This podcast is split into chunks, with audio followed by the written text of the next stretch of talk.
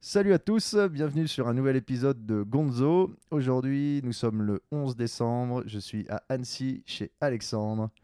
Salut Alexandre, est-ce que tu peux te présenter s'il te plaît? Salut Drieux, et ben bonjour à tous. Je suis donc Alexandre Gendron. Euh, J'habite Annecy depuis deux ans. Et avant ça, je voyageais euh, à vélo, en van et à pied euh, en Asie et en Océanie. Donc je pense qu'on va en parler un petit peu aujourd'hui. Euh, aujourd'hui, je suis photographe euh, et je fais des sites web. Donc deux activités qui se complètent plutôt pas mal. Et auparavant, donc avant de partir à l'étranger, euh, donc en 2013, jusqu'en 2013, j'étais ingénieur à Paris. voilà, donc gros changement et pour le meilleur. Ouais, Voilà, tu vois, c'est- pour ceux qui, qui découvrent Gonzo. Je me renseigne très peu sur mes invités, c'est pas du tout euh, comme du journalisme. Et là, j'apprends donc qu'il était ingénieur avant, je ne savais pas du tout. Je on s'est rencontrés, parce que ça, si je le dis, on s'est rencontrés parce que j'ai transformé bref, des locaux en bureaux. Et donc, tu vas prendre un des bureaux. euh, voilà. ouais. Et donc, on s'est rencontrés, on a parlé un peu de tout ça. Et tu m'as parlé de tes voyages à vélo. Et vu que moi, je découvre aussi le voyage à vélo. Et après, l'idée du podcast est venue. Donc, on se connaît depuis quoi? Depuis deux semaines? Ouais, à peu près, ouais. voilà, deux semaines. bon, bah écoute, on va commencer par ça. Alors, t'as été, eh bah, t'as été ingénieur. Bah, tu l'es toujours. C'est un statut qu'on perd pas, mais Ouais, ouais, t'as- travaillé en tant qu'ingénieur? Euh, ouais, alors en fait, j'étais, euh, j'ai travaillé en tant que chef de projet euh, transverse en assurance et, et dans la simulation de vol chez Thales. D'accord. Ah ouais. Voilà. Ok. Donc, Et tout donc- ce qui était système d'information plus précisément. Ok. Et donc, euh, t'es parti. t'es- euh, comment ça s'est, euh, comment t'as arrêté ça et comment t'as commencé ce Parce que alors, quand tu disais voyager, t'as voyagé pendant combien de temps? Euh, je suis parti 5 ans. 5 ans. ouais, voilà, c'est pas un petit Après, je suis rentré en France et j'ai acheté un van et j'ai voyagé pendant un an en van, histoire de trouver un endroit où me poser. Ah ouais. Ah, t'as fait ex- en mode exploration hein, pour trouver un Ouais, endroit cool ouais. qui te plaît. Ouais. Ouais, exactement. T'es tombé sur Annecy quoi. Et ouais. Comme. Bon, après, je le savais déjà à l'avance, mais Ouais. je, je voulais être sûr. C'était une excuse. une excuse. ouais. Donc, ouais, donc t'es, ingénieur et tu décides de partir. euh, Voilà. Raconte-nous ça. Donc en fait, je pense qu'il faut revenir un peu avant même. Ah. C'est-à-dire que j'ai jamais trop été fan de l'école. Et t'as été ingénieur Ouais.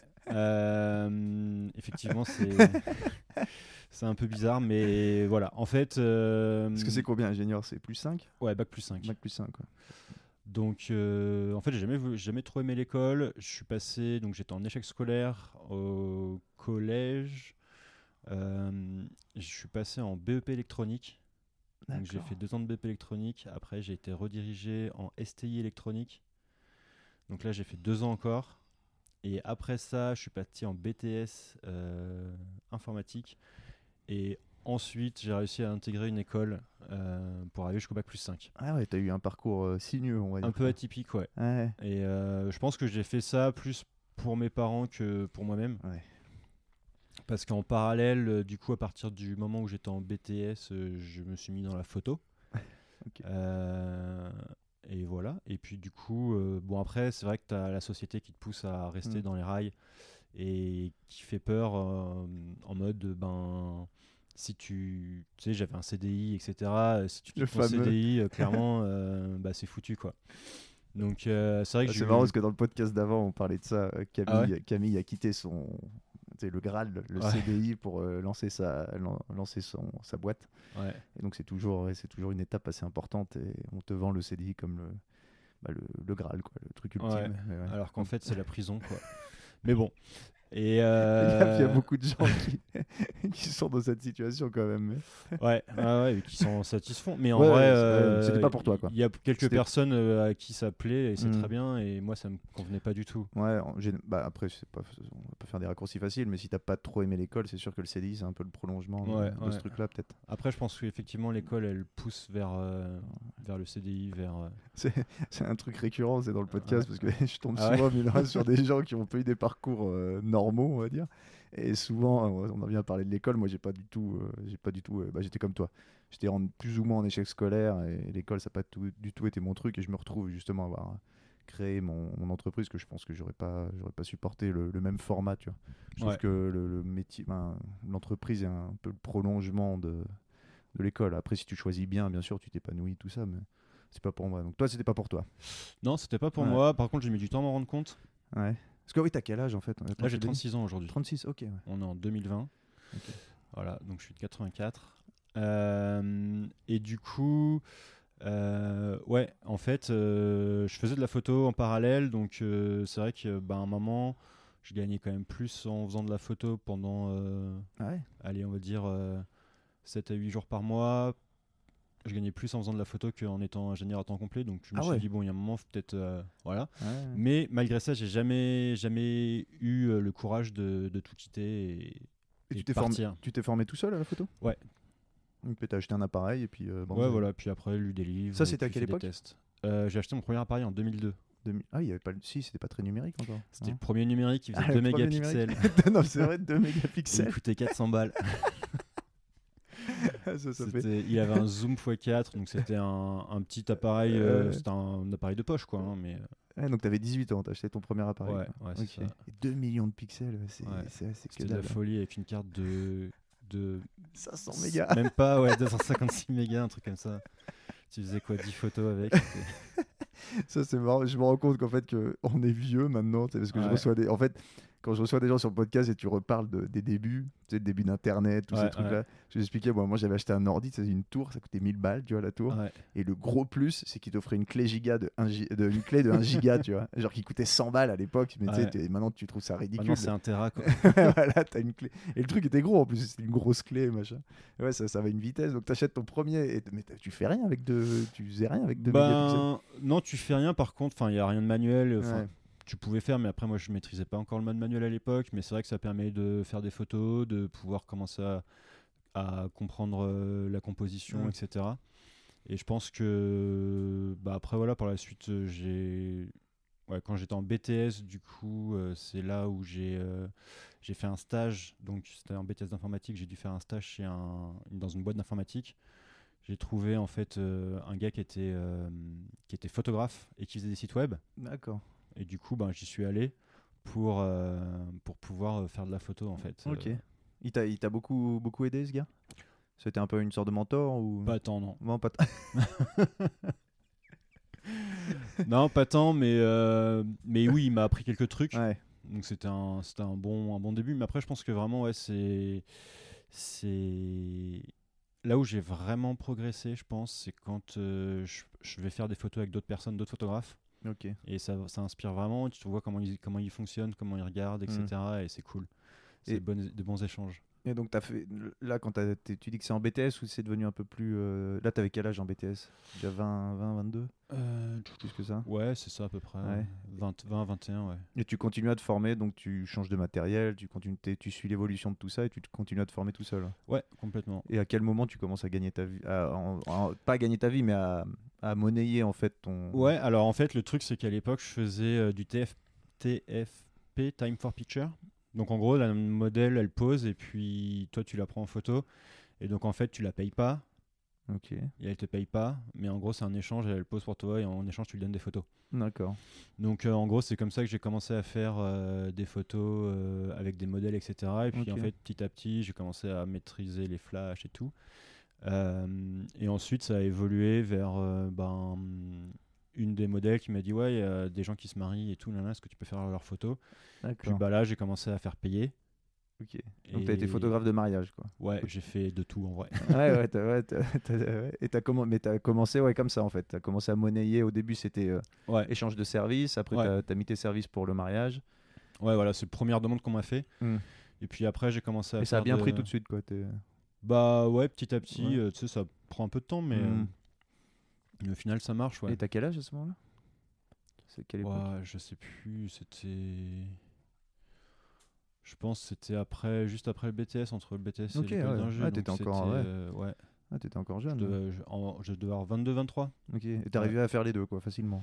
Ouais. Tu passais ton temps libre en fait. à- Bah en gros, ouais. Quand j'étais en école... Attends, c'était quoi? C'était... Non, c'était après mon école d'ingé. Euh, J'étais full-time, donc chef de projet. Ah, tu bosses combien de temps quand tu fais ça? Combien d'heures pour quand t'es- 35 heures, enfin entre 35 et Ah, 40. tu c'est- faisais pas de genre faire des heures sup ou des... Non. non, ça va. Ouais, bah, j'étais cadre, donc tu comptes pas forcément. Ouais. Mais, euh, mais ouais, après, je faisais pas Mm. forcément. euh, Ouais, pas, pas des. ouais. Et à côté de ça, mon- donc euh, quand t'avais du temps libre, tu étais à fond photo. Quoi. Ouais, du coup, j'étais à fond photo et en plus, euh, je faisais à barman en plus le jeudi soir, vendredi soir. Ça va, une vie, une vie bien remplie. Ouais, ça va.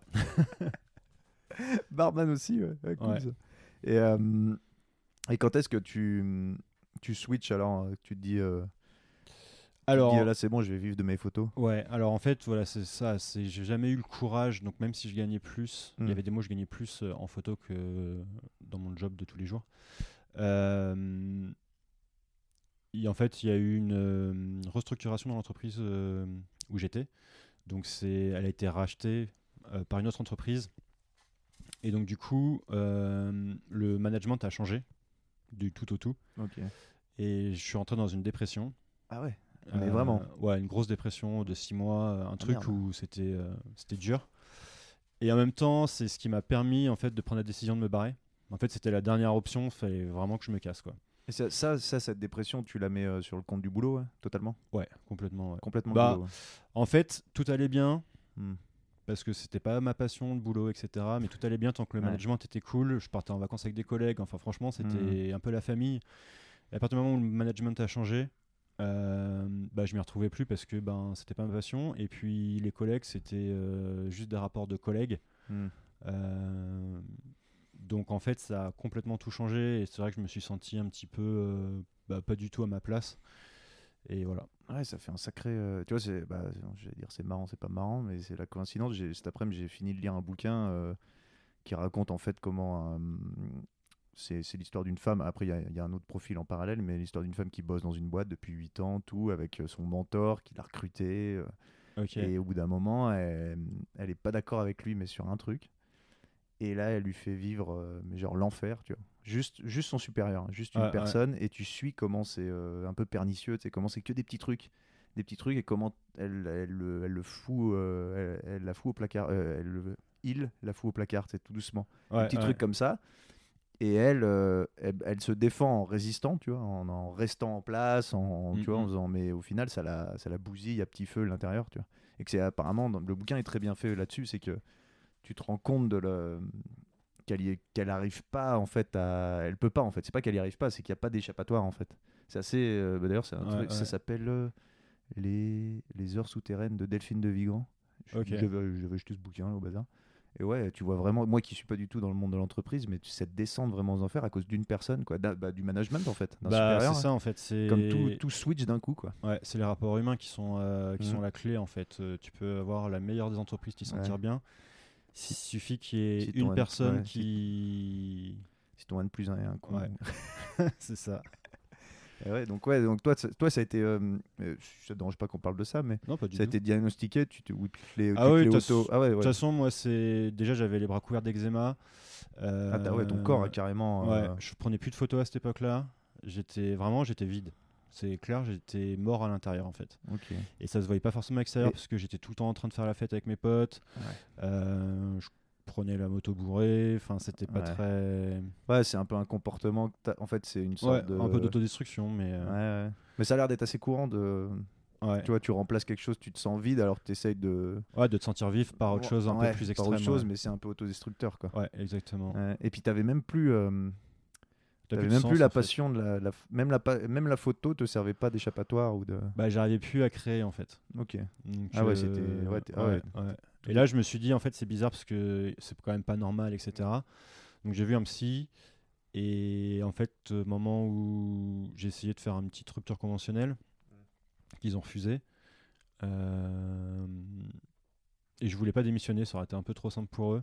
Ouais. Du coup, euh, ça faisait trois ans que j'étais dans la boîte, ai demandé un congé sabbatique. Ok. Et c'était soit le congé sabbatique, soit il m'a arrêté, le médecin du, du travail. Ok. Euh, mais clairement, euh, moi, je voulais pas être arrêté parce que, enfin, Hmm. tu fais, tu sors pas de la situation en fait. Ouais. Et le congé sabbatique a été accepté. Du coup, je suis parti. Je suis jamais revenu. Et comment ça se passe alors quand tu reviens pas d'un congé sabbatique? Tu reçois beaucoup de courriers recommandés. Et puis à la fin, ils te licencient pour faute lourde ou abandon de poste. Je sais plus ce Ouais. que c'était. Mais toi, tu t'en foutais à ce moment-là. Ouais, Au bout d'un an, c'est bon. De toute façon, moi j'étais en Australie à cette époque-là, Ouais, donc euh, clairement, euh, enfin, j'avais d'autres choses à faire. quoi. Ok. Et là, et euh, cet épisode-là, là, quand tu. Donc, tu dis que t'as plus. En gros, t'étais vide, t'as plus le goût de grand-chose. tu t'es dit la solution c'est de, de faire autre chose, de, de couper avec ça, de partir Ouais. ou de. Ouais, Ouais, ouais, fallait que je me casse. Hmm. Ça faisait deux ans que je réfléchissais ouais à c'était ouais, c'était quelque chose que t'as. t'as- C'est parce que les gens, euh, et je dis ça vraiment euh, sans. Mais t'as des gens qui peuvent voir ça comme une fuite, tu vois. Ouais. dire je, je fuis le truc, mais non, en fait, c'est que toi, tu savais que le problème était là, que t'avais envie, mais t'avais envie de partir. Ouais, c'était un truc que t'avais depuis Ça deux faisait- ans, c'est voilà. pas, c'est pas, tu Ouais. t'es pas dit, euh, tiens, je me casse, parce que voilà, c'était un truc que t'avais en fond de toi depuis. C'était Ouais, une idée ouais, que t'avais depuis ouais. deux ans, et là, ça a été le déclencheur, en fait. Exactement. C'est marrant qu'une des fois une euh, encore une fois je dis marrant c'est pas que ta situation n'était pas marrante Non, mais non, tu vois moi je le vis très bien. ouais, non mais oui je pense que maintenant je pense que a c'est ce qui de mieux, cette non dépression. voilà c'est- des fois étonnant je veux dire étonnant plutôt comme un événement assez euh, assez sombre assez euh, assez ouais vraiment sombre puisse euh, découler sur quelque chose de hyper positif en fait Ouais, ouais. tu vois je pense que ton départ en Australie c'est peut-être la meilleure chose qui te soit arrivée et qui a déclenché Exactement, tout ouais. le reste du c'est ouais parce que bon, j'ai vécu un peu des situations comme ça où des fois tu dois en fait où il y a une fin il y a un début tu vois donc faut arrêter quelque chose et quand c'est quelque chose en plus de mauvais généralement il y a quelque chose de bon qui arrive de- bah, qui peut arriver derrière tout du moins tu Ouais, laisses la ouais. place et, euh, et là tu y arrives facilement à, une fois qu'ils te disent ouais ok le congé sabbatique c'est accordé tu retrouves de l'énergie directe tu te dis tiens c'est ouais. bon tu savais déjà que tu voulais aller en Australie c'était un Non, en fait, euh, du coup, j'ai commencé à faire du yoga quand euh, je suis entré en dépression. Excuse-moi, je rigole. non, parce que. Alors, c'est encore des clichés sur le yoga, mais quand on voit Alexandre, on s'imagine pas qu'il fait du yoga. Je suis désolé, mais c'est vrai. Parce qu'on a parlé un peu sport, tout ça, donc tu t'es mis au yoga. Ah ouais, non mais. Ouais, voilà, du coup, je me suis mis au yoga euh, pendant la dépression. Ah ouais? Ok. Euh, ça m'a tenu la tête hors de l'eau. D'accord. Ah ouais. C'était, ouais, franchement, c'était cool. Ça t'a vraiment aidé, ouais. Ah, ça m'a grave aidé. Voilà, c'est un bon, Euh, un bon truc à Ouais, savoir. le yoga, c'est, c'est la vie. Hmm. Ah ouais. T'en fais encore? Ouais, je suis prof même. Non, mais bah, putain, mais ça, c'est incroyable. Ok, d'accord. Ah ouais. Ouais, du Ok. coup, euh, du les, coup, apparences, les apparences sont trompeuses. et ouais, faut quand pas même. se fier à la couverture du livre. Jamais. Euh, Ouais, et du coup, en fait, quand j'ai reçu ma lettre comme quoi ils acceptaient mon congé sabbatique, donc j'avais un mois de préavis, et tout l'examen que j'avais sur le bras, ils ont di- a disparu en 24 heures. C'est un truc de malade parce que impossible de le faire disparaître, même avec de la cortisone et tout. Et en là, 24 bam. heures, euh, tout est parti. Là, ils te disent c'est bon et ton corps euh, direct, pff, ça t'a enlevé un poids. C'est dingue, hein, Ouais, ça. ouais. Psychologie, c'est fou. Ouais, euh, comme quoi le mental sur le, sur le corps. ouais. Ouais, et du coup, euh, pourquoi je parlais de yoga, c'est parce qu'en fait, euh, bah, en fait, je voulais pas aller en Australie, je voulais aller en Inde Ok. pour aller un peu plus profondément dans le yoga. Euh, et puis j'ai un pote qui me fait non, mais vas-y, viens, on, on va en Australie et tout, on se prend un working holiday, etc. Je fais bah ouais, vas-y si tu veux. De toute façon, moi j'ai le temps maintenant, c'est bon, le boulot c'est terminé. et, euh, et du coup, je prends mon visa, je prends toutes mes affaires, enfin, billet d'avion, visa, Mhm. etc. Et puis lui, au final, il me plante. Arrête. Donc je me retrouve en Australie un peu tout seul. C'est lui qui initie le truc. Et puis, Ouais, ouais. Ça, je crois que c'est un classique aussi. Ça arrive souvent, j'ai l'impression. Je sais pas, ça m'est arrivé qu'une fois, mais, mais après, en vrai, c'était ce qu'il y a de mieux parce Ouais. que je suis parti, j'étais seul avec moi-même. Hmm. Bon, après, j'avais des potes en Australie qui habitaient T'avais déjà fait ça? T'avais- T'étais déjà parti euh, tout Non. seul euh, comme ça à l'aventure? T'avais déjà voyagé déjà un peu avant ou? Euh, Très peu. très peu Ok. Ouais. Ah ouais. et c'est vrai qu'au début de ma vie, j'étais pas forcément fan de voyage. Je pas voyais très plus, nomade. euh, ouais, je me voyais plus sédentaire et tout. Ouais, et c'est vrai que ben, Et t'as quel âge à ce moment quand tu pars en Australie? Euh, c'était en 2013. Ouais, donc t'avais donc, 29. euh, Ouais, ouais, c'est ça. Ouais. Ah ouais, donc premier grand voyage à 29 ans. Ouais. Ok. Et Donc t'arrives là-bas, t'avais des potes quand même que Ouais, j'avais des connaissais, hein. potes que je connaissais de France qui m'ont hébergé pendant un mois, le temps de Ouais, pouvoir m'acheter une voiture, des planches de surf et les essentiels. les essentiels quoi à la base. Et puis trouver un peu de taf. euh, je me suis fait arnaquer aussi en Australie par un mec euh, Ah, merde. qui m'a fait miroiter des photos, des photos immobiliers. Puis au final, on va dans un resto et euh, et le mec il se barre sans payer. Il avait pris du champagne, des huîtres Non, et tout. Moi j'avais rien, tu vois. Et euh, le mec il revient pas et tout. Du coup j'étais en galère. J'ai dû payer sa note. euh. Enfin c'était c'était ouais. C'était la merde, mais bon. C'est vraiment un truc C'est d'enfoiré. des juste- Juste expériences, pour des huîtres et du champagne. Ouais, c'est clair. Mais c'est des expériences qui sont, qui sont formatrices, je pense. Ouais, ouais. Ouais, bah oui, ça. Du coup, euh, il n'y a pas mort d'homme, donc. euh, Et donc, t'es en j'ai Australie. perdu 100 balles. Oh, ça va, il y a, il y a- il y a plus douloureux des Ouais, fois comme expérience. ouais. Non, sauf que ma carte, elle marchait pas et que j'avais pas de cash sur moi, donc j'étais un peu bloqué resto, mais bon. Ils m'ont fait confiance. et, Ouais, euh, Tu vois, c'est les bonnes. allé- ça- ça, après coup, c'est les anecdotes qu'on raconte, tu vois. C'est toujours la Ouais, même chose sur le coup, c'est- puis après, on sur le coup, tu te sens comme un con, quoi. tu parles pas très bien anglais, genre même pas du tout. Ah, est-ce que ton niveau d'anglais. T'étais comment au niveau anglais? Genre, surtout les Australiens, ils ont un accent. hein. Ouais, alors moi, je suis arrivé en Australie, j'étais persuadé que c'était bon, tu vois, tout allait bien. Et au bout de la première conversation, je me suis rendu compte qu'en fait, j'étais complètement à la rue, quoi. Mais genre loin. Et, euh, et c'est vrai que ça, ça a été très, très, très difficile. Ouais, puis les Australiens, euh, je sais que moi, euh, bah, s'ils font pas d'efforts, euh, tu pannes rien. Bah, en tout cas, après, je sais pas, toi, t'as vécu là-bas longtemps, mais au début, je pense que tu dois vraiment rien panner hein, quand il. Ouais, alors je sais pas si c'était le fait que ce soit des Australiens ou le fait que mon niveau d'anglais était vraiment très bas. Ouais, bon, les deux. Mais quoi qu'il arrive, je comprenais rien. C'était la mission. Et bah, du coup, en fait, je fais un mois à Manly, qui est au nord de Sydney. Ok. Et je suis parti, euh, du coup, euh, donc je faisais, des, je faisais des petits sites web pour une nana qui était à moitié SDF, mais euh, qui trouvait plein de petits contrats, etc. Et du coup, elle me filait euh, 100 balles par petit site web. Ok. Euh, et puis elle, elle allait euh, bah, chez les clients, soit se faire faire une coupe de cheveux, soit manger, soit. D'accord. c'est- peu commun, ça, quand même. Ouais, c'est peu commun, mais du coup, je lui ai parlé de, du fait que je voulais bouger de Sydney et partir plus euh, vers Byron Bay, etc. Et elle me dit, ben, je connais du monde, etc. Donc, elle m'a donné le contact de quelqu'un. Et je suis arrivé à Byron Bay, je suis allé les voir, et du coup, je suis euh, enfin, je suis allé les voir. Ils m'ont dit, bah, ouais, y a pas de souci, tu peux bosser pour nous. Et en échange, on- bah, c'était du woofing, quoi. On, Ok. on t'héberge et on te nourrit, quoi. D'accord. Donc là, c'était. Voilà, à Sydney, j'avais encore des contacts français et tout. Et là, je suis arrivé dans un endroit où c'était que des Australiens et plus de Français. Et, euh, et je galérais encore pas mal en anglais. Et c'est vrai qu'au bout du troisième mois en Australie, j'ai vraiment hésité euh, Ah ouais, attends. à, ouais, à rentrer en France parce que j'étais en mode, mais jamais j'arriverai à parler anglais, c'est pas possible. quoi.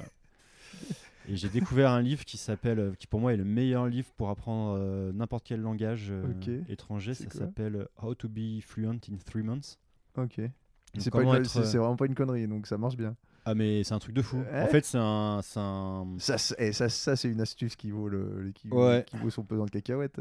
Ah, Et franchement. ça a marché pour toi, ouais. Ah ouais ça marche. Bah en fait c'est un Irlandais, je crois que c'est un Irlandais, hein, je suis pas sûr mais euh, à vérifier, qui a écrit ce livre. Donc pour les anglophones pour apprendre à parler n'importe quelle autre langue. Ok.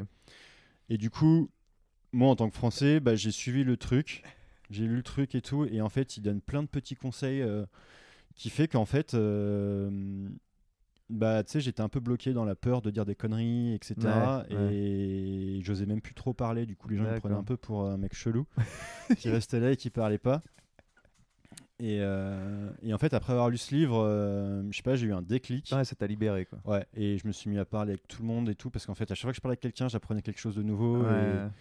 et voilà mon vocabulaire s'enrichit grammaire aussi et enfin franchement ce livre il est top Ok. How to be fluent uh, in three months, t'as dit. ouais In any- Ok. ouais, Ah, ouais. cool.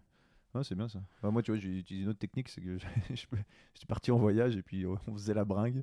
Ouais. Et en fait, euh, bah, on picolait. Et puis en fait, quand tu picoles, t'es tout, tout fou le camp et t'en as plus rien Ouais, à t'as foutre. plus de tu parles à peur tout le monde. ouais, euh, t'as- plus peur. Ça, t'as plus peur, ça te désinhibe totalement. Ouais. Et t'es- je sais que moi, ça avait marché un peu pour moi, mais c'est pas forcément un conseil que je donne à tout le monde. Ça avait tu marché. avec une petite cirrhose Ouais, mais bon, moi, t'apprends, tu parles anglais, c'est voilà. pratique. ouais Ah donc, ouais, donc là, t'es pas passé loin quand même, parce que c'est ouais, être- ouais. Euh, tu vois, les gens qui, qui nous écoutent et qui peut-être ont ces idées de voyage, comme quoi ça arrive au final. T'as cru qu'au bout d'un moment, il fallait peut-être rentrer, et au final, t'es resté 5 ans à voyager. Quoi. ouais, ouais. Donc, faut, faut pas lâcher hein, quand vous êtes en voyage. Et puis, euh, faut, Ouais, c'est clair, faut pas lâcher, surtout que en fait, enfin, un truc que j'aurais jamais pensé si on me l'avait dit euh, plus tôt. euh, j'ai écrit pour des magazines anglophones. Ouais, ça, c'est dingue. Euh, Ah oui, tu ah ouais, t'étais au niveau de, Ouais, de, de, de, de- de quasiment rien dire et de, de pas comprendre Ouais, à ouais. écrire après pour des magazines anglophones. quoi. ouais. Et Ah j'ai ouais. même créé mon magazine. Ah. Et du coup, les gens qui écrivaient dedans, c'était des anglophones de naissance. Et je corrigeais leurs articles. Donc, Ah ouais, ouais. ah, t'as vraiment pris le truc. euh, Donc, euh, ouais, ouais, non, en fait, faut jamais lâcher. Enfin, Hmm. ça prend du temps. tout s'apprend, ouais, de toute façon. Et euh, voilà, Tout pas s'apprend, ça prend du temps, mais ouais, c'est après. Mais Ah en fait, ça vaut trop le coup. Enfin, pour moi, le truc le plus important, c'est pas d'offrir une école d'ingé ou quoi. C'est, Hmm. je pense, que le plus important, c'est apprendre à parler anglais, voyager et rencontrer euh, beaucoup de cultures différentes, des profils Hmm. différents. Et c'est là qu'on apprend à, à voir ce qu'on veut, ça, ce qu'on veut faire déjà. Et l'école de la vie. ouais, exactement. Et donc, euh, qu'est-ce que tu fais comme. euh, Parce que là, tu fais du woofing Ouais. Tu restes combien de temps à Byron Bay Donc Byron Bay, je reste trois mois. Ok. Donc euh, C'est un spot de surf, ça, quand même, non? Ouais, c'est un bon sport de surf. ouais. Ouais, ouais. Euh, je reste trois mois, du coup. euh, Et attends, tu fais quoi en woofing? Tu Ouais, d'une- bah voilà. une ferme, ouais. Alors en fait, normalement, le woofing, c'est euh, c'est pour travailler dans des fermes euh, organiques. Ouais. Bio, pour, organique en anglais, bio. en- Ouais. C'est ça, ouais, c'est le terme. exactement, C'est Bio, bio, c'est l'équivalent du bio. Et, et le truc, bah, en fait, c'est que la femme du, du gars, en fait, ils n'avaient pas de ferme. Ils étaient juste dans un endroit, ils vivaient dans une maison qui était en plein milieu de la Cambrousse. Euh, lui, il avait un magasin de pierres précieuses, euh, trucs un peu ésotériques, etc. Et elle, elle avait une école de danse classique. Et du coup, bah, moi, comme j'étais photographe, euh, voilà, bah, je faisais des photos pour euh, l'école de danse classique. Ok, Donc voilà. En fait, le fait de pouvoir faire du woofing dans un endroit un peu particulier, ok, c'est que tu peux signer ton deuxième, ta deuxième année de visa. d'accord. Mais tu es obligé de faire trois mois de ferme quelque part. Quoi. Ok. Donc voilà, j'ai fait mes trois mois, j'ai eu mon, mon truc Ton deuxième, pouvoir, ta deuxième ouais, année de visa. que j'ai jamais utilisé. Et comment, puis ça, comment ça t'as jamais utilisé? Ma deuxième année, j'ai Ouais. jamais utilisé. En fait, après je suis parti en Nouvelle-Zélande. Ok, ah ouais, ok, t'as changé de. Ouais.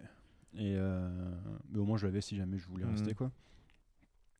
Et puis bah en fait l'argent commençait à, à se faire moindre parce que bah, du coup je gagnais pas forcément d'argent. hein. Ouais. Je j'en dépensais pas beaucoup mais, mais j'en dépensais quand même pour aller surfer, et tout Mhm. en essence, euh, les soirées et tout. euh. Ouais. Et puis la vie à Bayern Bay elle coûte assez cher aussi. Euh, ça a beau être une ville de hippies, euh, c'est des hippies friqués. puis de luxe. Ouais, c'est ça. Donc, euh, donc ouais, en fait, après trois mois Byron Bay, bah, je décide d'aller cueillir des bananes dans le nord de l'Australie. tu dit comme ça, dit comme ça. Moi, je décide d'aller cueillir des bananes. Ouais, Oui, le, le fruit, le fruit picking, c'est un truc, Ouais. C'est un truc courant chez ceux qui viennent, euh, qui viennent bosser en Australie, quoi. ouais, exactement. quand même un. Ouais. Et la banane, c'est ce qui paye le mieux parce que. ouais, alors, en, Généralement, c'est la drogue, mais là, c'est les bananes. ouais, en, en fruit picking, en tout cas, c'est ce qui paye le mieux. c'est. euh, en gros, il fait chaud. Il Ouais. fait 40-45 degrés, c'est dans Oh le nord de l'Australie. Et puis, tu as des. euh, tu sais, les bananes, elles sont mises dans des sacs D'accord. pour pouvoir mûrir plus vite. Ok. Et euh, ça fait genre des mini-serres. Et en fait, les serpents, ils adorent se mettre au niveau Oh. des sacs. Donc là où tu coupes, euh, quand tu les cueilles, ils adorent se mettre là parce que c'est là où il fait chaud, Bah, humide et tout, ouais. c'est parfait quoi. T'as des gants, t'as des trucs? Bah, je sais pas, je suis jamais arrivé. Mais euh, C'est-à-dire? Bah, du coup, ma caisse euh, Ah, m'a lâché en, en cours de route quoi. au milieu de nulle part. Enfin, au milieu de nulle part. À Early Beach. Je, je me marre, mais c'est des anecdotes de voyage. Ouais. T'avais combien de bornes pour aller jusque-là Parce que l'Australie, c'est immense. Ouais, je t'as dû- devais avoir. euh, faisait 40 degrés, la bagnole, elle a dû. euh, Ouais, je devais avoir 3000 bornes, un truc comme ça. Ah ou ouais, c'est ça. Non, mais quand tu, tu sais, quand tu penses à ça, à 3000 bornes, t'as traversé trois fois la France de Ouais, nord au sud. c'est- le Mais truc. genre en genre. direct, quoi, en roulant tous les jours. C'est- Et euh, la caisse, c'est vrai qu'elle s'est mise à fumer et tout. Et en fait, le, voilà, le radiateur, il a pété. Et puis, bah. et puis, bah voilà, je me suis retrouvé euh, Putain, sans bagnole. sans bagnole, sans thune, parce que j'avais Bah, clairement euh, plus que de l'argent pour payer l'essence pour aller jusqu'au bout. Et puis, c'était mort, quoi. Donc là, il me restait plus rien. Donc. euh, J'étais à Early Beach, qui est une ville en fait, euh, enfin c'est une ville, c'est même pas une ville, c'est un petit village où les backpackers ils arrivent, ils prennent les bateaux, ils vont dans les îles Whit- Whitsunday, et ils reviennent, ils se mettent une murge dans un des bars et ils, repartent quoi. Ils repartent faire quoi? Bah, Il y a quoi sur ces îles? Ah sur les îles, bah, c'est trop beau, c'est euh, Ah. Whitehaven Beach. euh, D'accord, mais il n'y a, si- pas- y a rien de particulier. Ils vont pas bosser, rien. C'est juste. Ah non, non, c'est- euh, tu prends un catamaran et tu vas dans des, dans des baies, t'as ouais. bleu turquoise. C'est en mode enfin, Caraïbes. euh. Ouais, exactement. ouais. Ok. Donc, Sauf que euh, toi, t'as pas de thune pour prendre le catamaran. Non, moi clairement, j'y pense pas trop à ça. Quoi. Euh, Alors, comment tu te sors de ce truc? alors déjà, ce soir-là, c'était la première fois où j'avais plus de thunes. Là, t'étais vraiment à sec. Ouais, j'étais euh, ouais, Ouais, vraiment à sec là. J'avais et je me dis je vais pas appeler mes parents parce que c'est ma responsabilité et voilà. Et du coup, je me dis ben j'ai deux options. La première c'est euh, bah, c'est de pleurer et de me laisser mourir euh, Mettre en position fétale. Voilà. et pleurer. Et puis la deuxième, en fait, c'est de trouver des solutions, quoi. Ouais.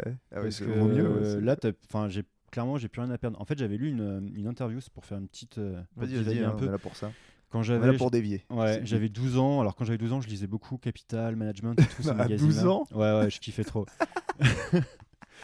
Et je me rappelle d'une interview d'un PDG qui était euh, une des plus grosses fortunes de France, etc. Tout était, tout marchait trop bien pour lui jusqu'au jour en fait où sa société elle a fait une grosse faillite. Ah merde. Il a perdu, il a tout perdu. Sa femme, ses gosses sont barrés. euh, le mec s'est retrouvé sous un pont. Enfin, je sais pas si c'était littéralement, mais il décrivait Ouais, ça il- comme ouais. euh, une période difficile de sa vie. Et Toi, ça t'a marqué, ça ouais, ça m'a trop marqué parce que le mec, il, il disait en fait,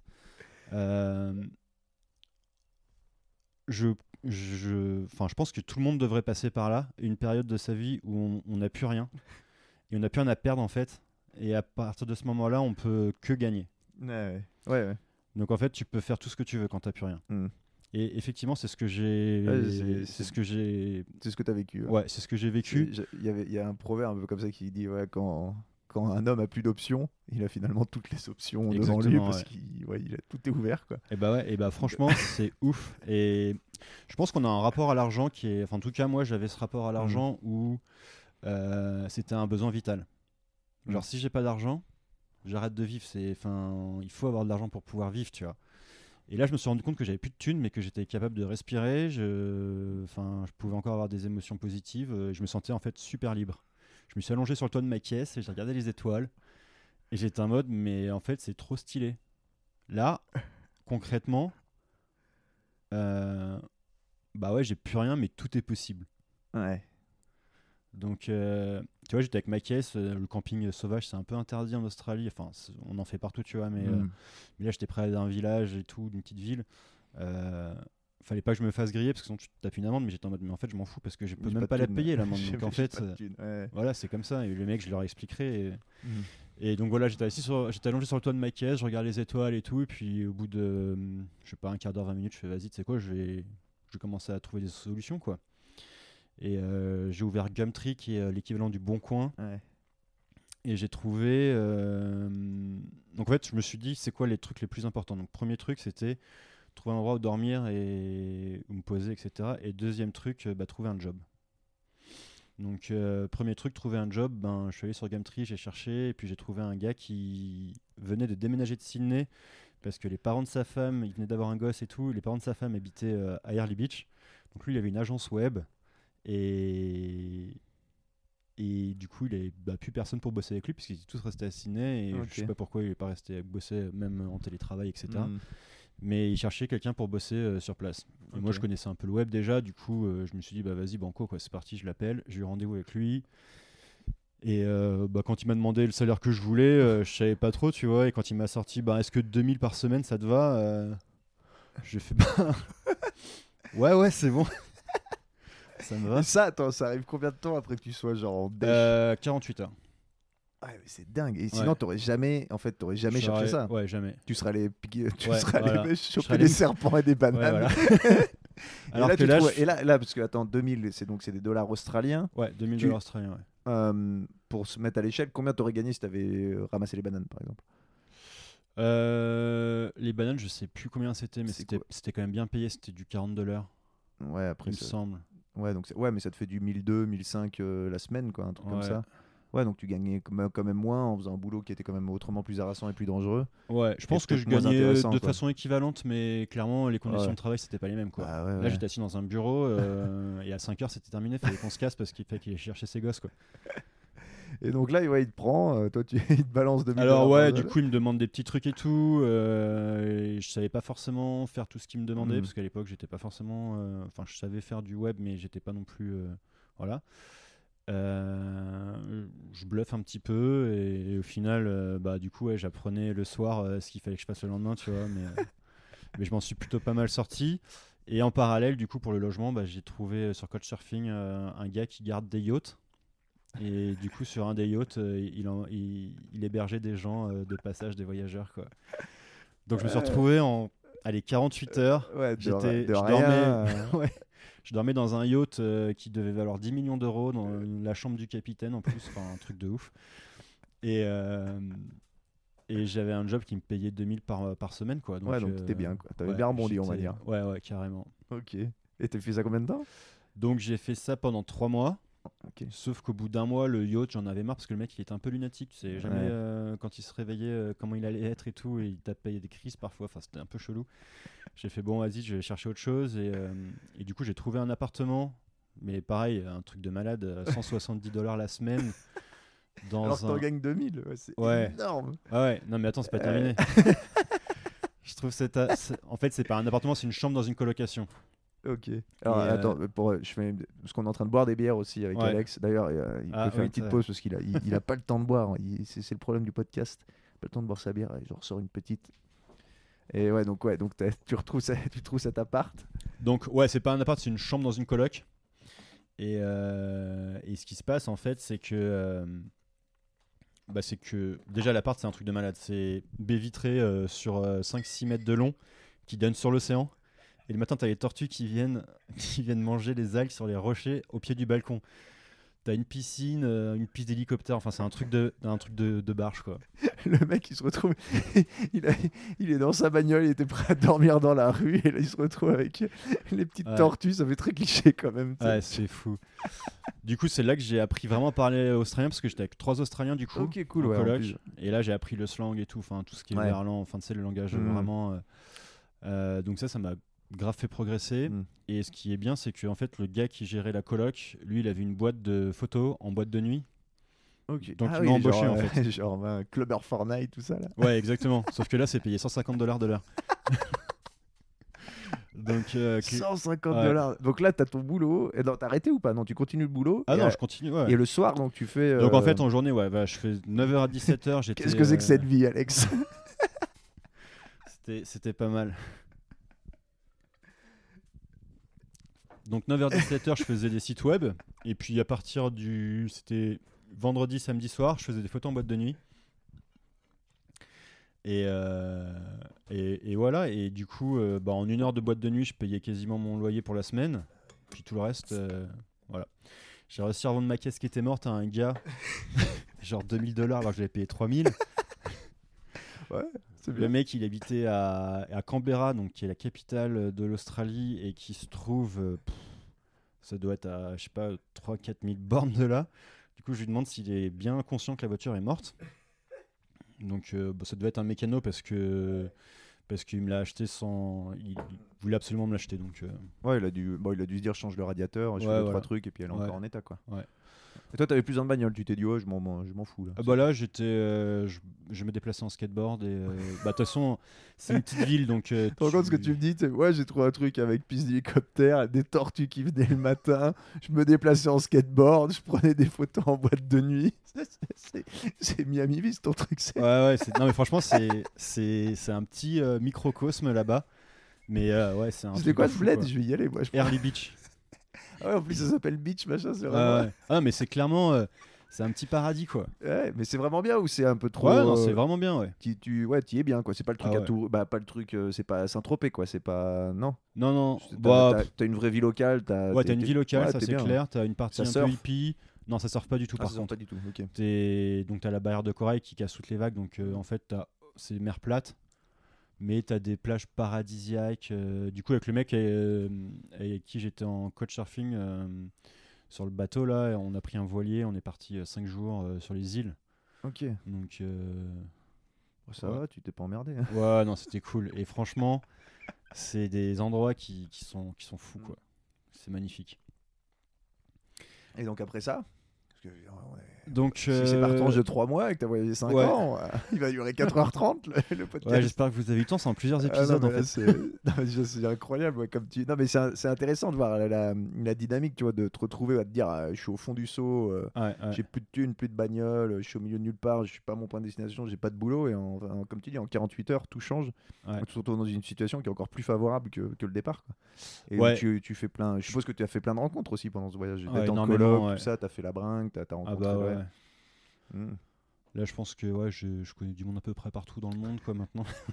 Parce que l'Australie, c'est un pays où il y a beaucoup de voyageurs du- Ouais. du monde entier. Il Donc y a pas mal de gens qui viennent euh, en PVT, ouais, c'est ça. Ouais, exactement. Donc en fait, tu as des gens, mais vraiment de partout. Hmm. Donc ça, c'est plutôt cool. Ouais, ça doit être chouette, ça te fait un... Ouais, super multiculturel. carrément. Euh, Et après ça, alors après ce, Alors. petit, ce petit coin de paradis, parce que ça doit être. euh, ouais. T'arrives à quitter là où tu te dis. euh, Ouais, alors en fait, c'est une vie qui est, c'est une vie qui est très bien parce que t'as vraiment quasiment tout. T'as as la forêt tropicale derrière avec des grosses cascades, des trucs Ah ouais. trop vraiment stylés. Euh, t'as la mer euh, à côté. Enfin, c'est vraiment, c'est Mm. vraiment bien, tu vois. Mais euh, je pense que la vie trop facile, c'est un peu, c'est un peu chiant au bout d'un moment. Ouais. Et puis là, j'ai le ballet euh, pour qui je travaillais, tu sais, les photos de, de ballerines, là, de Ok. danse classique, qui m'appellent, qui me disent bah, en fait, nous, on a une représentation, donc euh, est-ce que tu veux venir faire des photos? On te paye l'avion, aller-retour, euh, plus logement, euh, tout, tout sur place, plus on te paye en, en plus, quoi. Je dis ben ouais, carrément. Du coup, je vais, je vais là-bas, etc. Et, euh, et voilà. Et je fais des photos. euh, et puis, ben, à ce moment-là, je sors avec une nana. je reviens à Early Beach. Je travaille encore un mois. Et après, je décide de retourner à Byron Bay. Quoi. Ok. Voilà. Et après ça? Et du Et coup, après ça ça, après ça, j'ai beaucoup d'argent en banque. J'ai acheté un nouveau van. Et du coup, bah, je reste à Byron Bay et je passe mon temps à surfer euh, quasiment tous les jours. Ok. Euh, On des- sort vraiment tous les jours quand on est là-bas. Ah ouais. en fait, c'est- dur de bosser là-bas parce que t'as toujours des conditions de ouf. T'as des dauphins euh, qui viennent surfer avec toi. on va avoir le droit à tous les clichés, les tortues, les dauphins. Ah non, mais franchement, l'Australie, c'est ouf pour ça. T'as vraiment. Les gens, ils disent qu'il y a beaucoup d'animaux, t'as tout, tu peux mourir de plein de Ouais, trucs ouais. et tout. Mais en vrai, je pense que ouais, c'est super cool. T'as tortue, raie, manta. euh, euh, Ouais, t'as une biodiversité ouais, de, de c'est malades. et peux- impressionnant. Et, voilà, on surfe tous les jours. Tu sais qu'à 10h30, t'as le banc de dauphins qui vient surfer les vagues avec toi. Et. Ah, Ça, ça doit être, ça doit être et- ouf, ça. ouais, ouais, c'est un truc de malade. D'accord. Donc là, et là, tu restes combien de temps à Byron Bay? Bah, jusqu'à la fin, en fait. Jusqu'à la fin. Bah, jusqu'à la fin de mon PVT. Ok. Donc, euh, je suis resté en Australie pendant un an. Je suis arrivé en février 2014. Et puis, bah, du coup, jusqu'en février 2015, je suis en. Australie et je termine euh, jusqu'en février euh, où je dépense clairement toute ma thune. Au mois de février? Hein? Non, ah, Non, sur, je- sur cette période. Ouais, toute- ouais. sur toute la période, en fait, euh, qui a dû durer 6 mois, je crois. Ah, parce que là, tu comme bosses ça. pas? Non, je bosse plus. Ah, t'es à Byron Bay, tu. Ah ouais, je suis arrivé à Byron Ah, parce Bay. que t'avais mis des sous de côté à, Ah bah, à ouais, Beach ouais, machin là et. Je dépensais rien là-bas, tu vois. Enfin, Ah quasiment rien. Ok. Donc, euh, Ah ouais, donc tu faisais déjà euh, le truc 4 mois. euh, T'as bossé quoi 3-4 mois, et puis après 6 Ouais. mois. en- Ouais, voilà, c'est ça. Ouais, bon, bon lifestyle. Ouais, c'est plutôt cool.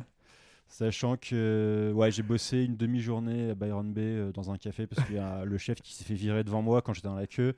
Et j'ai ma pote qui me fait Mais euh, tu veux pas bosser et tout pour eux? Je suis Bah vas-y, je vais tester. Du coup, euh, non, mais tu rigoles. non, j'ai bossé une demi-journée. La meuf, elle me fait Tu peux commencer quand? Je fais Ben maintenant. Enfin, dans 5 minutes, tu vois, je dépose ma pote euh, au taf et puis, euh, et puis je reviens quoi. Pour faire quoi? Pour faire chef? Non. Ouais, pour faire chef, Non, ouais. mais arrête. T'as dit que t'étais français, ils ont cru que tu, faisais, tu savais faire la cuisine. Ouais, et euh, en fait, c'était une, c'était une catastrophe. L'escroc. Bah ouais, ouais, complètement. Là, pour le coup. euh, Mais en fait, non, pas escroc, parce qu'en Ouais. fait, j'ai fait mon expérience, j'ai- ça m'a saoulé en 2-2. Ouais, c'était pas pour J'ai toi. dit, euh, ouais, non, en fait. euh, Puis la meuf, elle savait pas trop pourquoi elle avait acheté un café. C'était tout neuf, en fait, le- Ouais, ouais. l'activité qu'elle Ok. avait. Et euh, voilà. Ok. Donc, donc, euh, Là, tu fais fin de ton PVT et tu décides d'aller en Nouvelle-Zélande. ouais. Pourquoi donc- ça? Pourquoi donc, pas, tu vas me dire Hein? Pourquoi? Pourquoi, pas? Bah, en fait, euh, tu vois, j'étais à la limite. euh, si j'y allais pas maintenant, en fait, je pouvais plus avoir le PVT. Après, j'étais trop vieux. Ah, en Nouvelle-Zélande Ouais. Ok. Parce qu'il y a un âge limite. Ouais. Ok. C'est 30 ans ou 31 ans. ouais. D'accord. ouais. Du coup, euh, je décide de bah, d'aller en Nouvelle-Zélande. Là, à ce moment-là, j'ai clairement plus de thunes. Il me restait plus que mon van. c'est cyclique en fait. Ouais, ouais. Bah ouais, c'est ça m'est arrivé, euh, ça m'est arrivé trois fois. Enfin, pas vraiment parce qu'au Mhm. final, j'ai pas eu plus de thunes parce que j'ai réussi à vendre mon van, genre 20 minutes Ouais. avant de prendre l'avion. Non, mais tu rigoles. Ouais, non, je te jure. du coup, euh, c'était n'importe quoi, mais euh, ouais, j'ai vendu mon van 4000 balles, le prix que je l'avais acheté. Et, merde. euh, et c'est le seul argent qui, m'a, qui me restait quand je suis arrivé en Nouvelle-Zélande. Et là, j'ai été accueilli dans une famille de Maoris qui était. euh, alors, c'est un truc de Mais malade comment encore. tu trouves ce plan là? Ouais, c'est un truc de fou. C'est... J'étais sur le même vol qu'une nana euh, qui habitait à Byron Bay et dont la femme du Maori était euh, la sœur d'un. Enfin, c'est une histoire un peu chelou de son voisin ou je sais plus quoi. Bref, euh, elle me dit euh, Mais tu sais où tu dors ce soir et tout? Je suis Bah non, mais je vais dormir à l'aéroport et demain j'irai chercher une voiture d'occasion et voilà, tu vois. Elle me fait Bah attends, je vais demander et tout, si tu peux pas rester au moins une nuit avec moi chez eux, tu vois. Donc en fait, euh, bah, ils acceptent et puis en fait après ils me laissent plus partir vraiment. Donc je me retrouve, euh, je me retrouve en, Nou- en Nouvelle-Zélande bah, dans cette famille euh, qui sont adorables. le père il bosse à la radio, le fils il est prof dans une école où ils enseignent le maori et tout. Ils sont vraiment le cœur sur la main quoi. Incroyable ça. Ouais ouais. Et, ils sont juste contents de t'avoir, d'avoir un étranger, Ouais. euh, d'avoir un français qui est là. euh. Ouais, ouais. Et du coup, on peut voir des vidéos que j'ai fait avec eux euh, sur, mes, sur mes sites. Ok, cool. c'est ouais. Et franchement, super famille, etc. Donc je passe un mois avec eux, je crois. Ah ouais, comme ça. même, ouais. Bon, pendant ce mois-là, j'ai fait quand même, j'ai acheté un van du coup. Euh, donc, t'as pu racheter un van avec tes. ouais, donc j'avais 4000 dollars. j'ai acheté un van à 2000 dollars qui était vide. Et puis j'ai fait les encombrants pour pouvoir trouver du bois et tout monter euh, dans le jardin de cette famille euh, avec leurs outils et tout. euh. Donc euh, voilà. Et puis après, il me restait 2000 balles. Euh, j'ai fait un mois en, bah, dans toute l'île du Nord, etc. J'ai fait 2-3 mariages, mais euh, payé au lance-pierre, genre 400 dollars le. Toujours ça de prix. Ouais, après, c'est. Bon, après, euh, Mm. Ouais, le mec, il les, il les facturait beaucoup plus, mais. euh, Ouais. Mais. euh, ouais, 400 dollars euh, néo-zélandais, ça fait 200 euros, quoi. Mais bon. Bon. C'est toujours ça de prix. Comme du tu beurre dans les épinards. voilà. Donc pendant un mois, je fais, euh, bah, je fais toute l'île du Nord. Et puis après, quand il me reste bah, 300 balles, je décide, de- ça me paye le bateau plus l'essence pour aller à Queenstown. En fait, toi, quand t'es dos au mur, t'es au pied du mur, et on te dit- Ouais. tu dis bon, là je suis bien, je suis bien mal, je vais aller ailleurs et je vais voir comment je rebondis. C'est ça un peu, ouais. ouais, c'est un peu ça, ouais. Ouais, Bah, si je me, je me dis si j'ai plus d'argent là où je suis, c'est qu'il n'y a rien qui va m'aider à trouver de l'argent là où je suis. Donc en fait, autant bouger et voir ce qui Ouais. peut se passer euh, ailleurs. Et je pense que. Ah, faut avoir, faut... Non, mais c'est- hyper intéressant comme approche parce que, comme tu dis, là, le, le rapport à l'argent, tout ça, tu vois, moi je considère que quand je voyage, tant que j'ai ma carte bleue, mon passeport, ça suffit.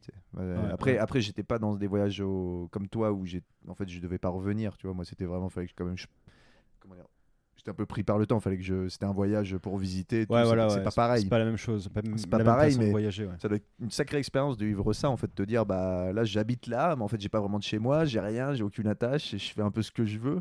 Et comme tu dis, tu te détaches du matériel, de l'argent, de tout ça, et tu t'arrives à un nouvel endroit et tu te dis, bon, bah maintenant, faut que je, je réinvente tout, tu vois, Exactement. que je refasse ça, mais d'une autre manière, et que, en fait, tu t'ouvres. C'est vrai que de, de ce point de vue-là, tu t'ouvres à tellement de choses. C'est-à-dire que quand quelqu'un va venir te parler, tu vas, hum, tu vois, bah, je dis pas qu'il faut, je dis pas qu'en temps normal, tu vois, tu, tu refoules les gens, mais là, tu vas être plus ouvert parce que les gens, en fait, ça va te déboucher sur des choses. Tu vas chercher quelque chose, tu vas, tu vois, tu vas t'ouvrir plus.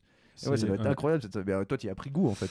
Et ben ouais, c'est exactement. c'était un peu une, pas une technique, parce que c'est pas une technique, mais c'était un, tu trouvais ça naturel, quoi, de faire ça. Ouais, c'est ouais. En fait, c'est ça. En fait, je pense que tous les jours, on a des opportunités de malades qui, qui arrivent, mais tous les jours. Et on n'y est juste pas du tout. Euh, on n'est pas du tout à l'écoute de ces opportunités. Ouais. On va pas les chercher. Et on n'est pas forcément. euh, Quand tout va bien, on n'a pas, on n'a pas besoin. Ouais, en je vois ce que tu veux dire. Bah, j'ai fait un podcast avec euh, Axel, là, un gars Ouais. qui est surprenant d'ailleurs. Je vous invite à l'écouter. Et il disait, oui, il faut de- en fait de dire oui. C'est de dire oui à des choses. De Ouais. dire oui. Alors il faut savoir dire non à certains trucs, mais Ouais. de dire oui plus souvent. Et en fait, ça t'ouvre des plein de. Tu plein vois de le film. Yes Man Ouais, avec Jim mais Carrey, mais ça c'est mon film, c'est un de mes films préférés. c'est, Eh ben, je pense que ça change la vie. Tu, Ça fait marrer que tu si parles tu de dis ça. oui tout le temps, c'est. quand j'ai fait mon voyage donc en moto là de d'Inde d'Inde en Europe et ben en fait je me suis je me suis j'ai pensé à ce truc et je me suis dit là arrête d'avoir peur arrête de c'est bon et tu dis oui Mais ouais, on te propose un truc on te propose quoi. si tu veux manger on te propose si tu veux dormir on te propose quelque chose Ouais. arrête de dire non dans le sens que tu es redevable en plus là-bas les gens sont tellement adorables Ouais. ils attendent rien en fait ils veulent euh, tu vois dans, dans les pays en que j'ai traversé ils veulent juste euh, passer un moment et tout. Et j'ai dit oui à des trucs. Ça, ça a été mes meilleurs, euh, tu vois, mes meilleurs moments. Vraiment, ma meilleure expérience, ça a été quand je suis arrivé à un moment dans un village au Pakistan et que j'allais prendre un hôtel et ces deux jeunes sur une petite 125 qui sont arrivés, tu sais, une petite moto 125, ils m'ont dit ouais, vous allez, euh, vous faites quoi? Vous allez à l'hôtel? Je fais bah ouais, je vais chercher un endroit où dormir. Je vais à l'hôtel. Ah non, ils parlent pas anglais. Venez chez nous. tu sais. Je fais, bon bah ok. Deux, deux mecs comme ça qui m'ont invité. Puis euh, après j'ai rencontré le village, machin. Ils m'ont, on a Ouais. mangé. C'était incroyable, la meilleure expérience, tu vois. Et du coup, t'es resté et- combien de temps là-bas? Bah, le- bah, moi, je voyageais en moto, donc je suis Ouais. pas resté. Je suis resté qu'une Ouais. nuit, tu vois. Mais ça a été vraiment un truc où j'ai vraiment partagé quelque chose avec les gens. Et, et si tu veux, ça aurait été euh, trois ans avant, j'aurais pas fait ça, tu vois. Et là, le fait de voyager en moto, parce que tu dois connaître avec le vélo, on, on y viendra. Mais en fait, les gens Ouais. sont, ça, ça, ça les attire, tu vois. Pas. Et puis, alors, en étant au Pakistan, alors là, il y a pas de touristes en fait. Quand tu voyages en moto au Pakistan. Tu te retrouves forcément à un moment à t'arrêter dans des endroits où il y a, y a zéro touriste qui s'arrête. C'est-à-dire qu'il n'y a, a personne. Mais Ouais, vraiment, je devais peut-être être le pas le premier, c'est pas le mot, mais il n'y a pas grand monde qui s'arrête où j'étais en fait, en fait dans cette zone là où j'avais j'avais rien à foutre là en fait en soi. Tu vois Et c'est Ouais, comme ouais. ce que tu dois vivre des fois en vélo. Ce que tu as dû faire en vélo où tu te retrouves, les mecs, ils envoient pas 15 000, des mecs qui s'arrêtent dans leur village. Bah euh, ouais, en Indonésie, euh, je suis allé dans un village, il me disait c'est la première fois qu'elle voit un blanc. Ah, tu vois, c'est ouais, c'est- mais c'est des choses. euh, C'est pour avoir avant ça, j'avais voyagé, mais en mode bus. Ouais. Euh, mais en fait, tu vas mine de rien un peu toujours. Là, ouais, tu suis le flux des touristes en fait. Voilà. Mm, Ouais, mm. c'est un peu le. Et pardon, on en était. euh, donc t'es. Donc tu, oui, tu pars de, tu prends une autre île pour aller, tu prends le ferry pour aller sur une Ouais, autre île. ouais, ouais. Quand t'as plus d'argent, logique. Voilà. J'arrive. Donc j'avais un peu préparé le terrain pour le coup cette fois-ci parce que Ah. je commençais à connaître le truc. Je me suis dit, je vais commencer à voir qui c'est qui est un peu influent dans cette ville, euh, qui c'est qui, quelles sont les agences de com, de web, etc. Donc je commence à les contacter. Euh, et puis j'ai une pote qui me dit, euh, qui me dit, ben, en fait là, je suis à Wanaka. Il y Ah, a... Wanaka, on a parlé de ce truc. Ouais. Apparemment, c'est un endroit où les gens. Se- Apparemment, c'est une bulle, c'est un truc, Ouais, euh, c'est un truc de bien. malade. Bah, C'est un paradis sur terre. Ah ouais, j'ai un couple. euh, Je devais faire du bateau avec eux. Ils ont, ils ont passé je sais pas combien de temps là-bas. Ils m'ont dit ouais, c'est, unique apparemment. C'est un truc, c'est une expérience. Vas-y, bah tiens, je suis Ouais, content. je- Et elle me dit, de- bah, en fait, la ville de Wanaka organise un Instamit. Un quoi? Instamit. Donc, c'est une rencontre Instagram. et euh, donc, en gros, c'est que des photographes. Ok. Et du coup, il y avait Chris Burkhardt qui était là, donc qui est un gros photographe euh, sur Instagram. Il doit avoir plusieurs, 3-4 millions de followers. Ah ouais, je pense, ok, ouais, ça ça, commence à, vraiment, un mec com- qui est- commence à faire lourd. hein. Et euh, elle me dit, bah, ça pourrait être vachement bien que tu viennes, etc. euh, Qu'est-ce qui te dit ça? C'est, euh, une copine euh, qui m'avait trouvé le plan pour les mariages, qui était photographe aussi. Euh, et elle me dit, ça serait pas mal que tu, que tu passes. euh, elle s'appelle Élise Fournier, et elle est en Bretagne maintenant, D'accord. et photographe aussi. Et puis bah du coup j'arrive à Wanaka mais je savais pas ce que c'était qu'un Instamit. Moi Instagram je le mettais pour mettre des photos à la con. Ah oui, à ce moment-là, t'étais Ah pas ouais, du non, tout. j'étais, euh, Ah euh, oui, t'étais photographe, mais Instagram. euh, Non Instagram je connaissais pas forcément Ouais. plus que ça tu vois. Parce qu'on est à quelle époque là On parle de. Parce qu'Instagram, c'est Euh, relativement récent comparé au reste, hein. 2015 là. Ouais, 2015, c'est pas. Instagram, c'est à quel âge? 6-7 ans? Non, pas plus. Hein. C'était pas Ouais super vieux. hein. c'était pas très vieux. C'est pas super vieux. hein. Ah ouais, donc ouais, toi, mais toi, tu disais ça, oui, comme tu dis, pour mettre des conneries, quoi. Pas, pas, pas du Ouais, tout pour voilà, le boulot, pas de truc pro. Non juste euh, Ouais. Donc ouais, un Instamit. euh, Je savais pas ce que c'était, puis après elle me donne les noms et tout, elle me fait, Ah, il y a tel photographe, tel photographe. Et, euh, et je connaissais pas, tu vois, et du coup je commence à le checker et tout sur internet, et je fais, ah ouais, en fait, euh, effectivement, euh, il y a du niveau, quoi, tu vois, il y a du gros Mhm. photographe, quoi. Donc je décide d'arriver euh, là-bas et tout, et premier soir, donc c'était sur 5 jours, l'Instamit. Premier soir, donc moi je faisais que les trucs qui étaient gratuits, il y avait des trucs qui étaient payants aussi, mais il y avait plein d'ateliers qui étaient gratuits, donc c'était quand même vachement cool. Premier soir, j'en arrive au bar et tout, euh, et là. euh, C'était pas gratuit le bar, non? Bah si, c'était gratuit. Le premier soir, c'était organisé par l'office de tourisme, du coup. donc le bar était gratuit et, et je me retrouve euh, Pour côte à créer des liens. Pour créer... Ouais, exactement. Bah, c'était parfait parce que je me retrouve au bar avec un des PDG de la boîte que j'avais contacté. Ah ouais? Et Mais- du coup, il me fait Mais t'es Alex et tout Et je fais Bah ouais. Et t'es Keith Et il me fait Bah ouais. Et je fais Putain, mais. Ah, c'est ok, dingue, donc euh, trop bien. On devait avoir rendez-vous euh, trois jours ou quatre jours plus tard, tu vois, pour, euh, pour discuter, bah, pour travailler ensemble et tout, quoi. Et puis, bon, on n'a jamais. Enfin, on n'a jamais. J'ai jamais bossé directement pour eux. J'ai jamais été embauché par eux. Parce qu'ils avaient peur que je leur pique du boulot, etc. Ah ouais. Bah, c'est une petite ville, hein, donc Ouais, dès que tu as des contrats, euh, voilà. Mm. Et euh, mais on est su- super potes, tu vois, on est resté potes et tout, euh, malgré ça. Et puis j'ai bossé pour eux sur des, sur des euh, contrats euh, très spécifiques, genre Mm. des vidéos de snowboard, trucs comme ça. Et voilà, et en fait, bah, du coup, je suis à Wanaka. donc, il y a Tu les... Ouais, franchement, je kiffe, je rencontre des gens super intéressants. Wanaka, c'est quoi? C'est plus montagne ou ouais, c'est plus. Wanaka, c'est Annecy, en plus petit. Ok. Tu es face à un lac entre les montagnes. Ouais, ouais. Ah, mais c'est dû voir. exactement pareil. Et tout le monde dit Wanaka, c'est c'est comme Annecy. Ok. Ok. C'est d'ailleurs pour ça que j'habite ici maintenant. Petit bout de Wanaka. Voilà.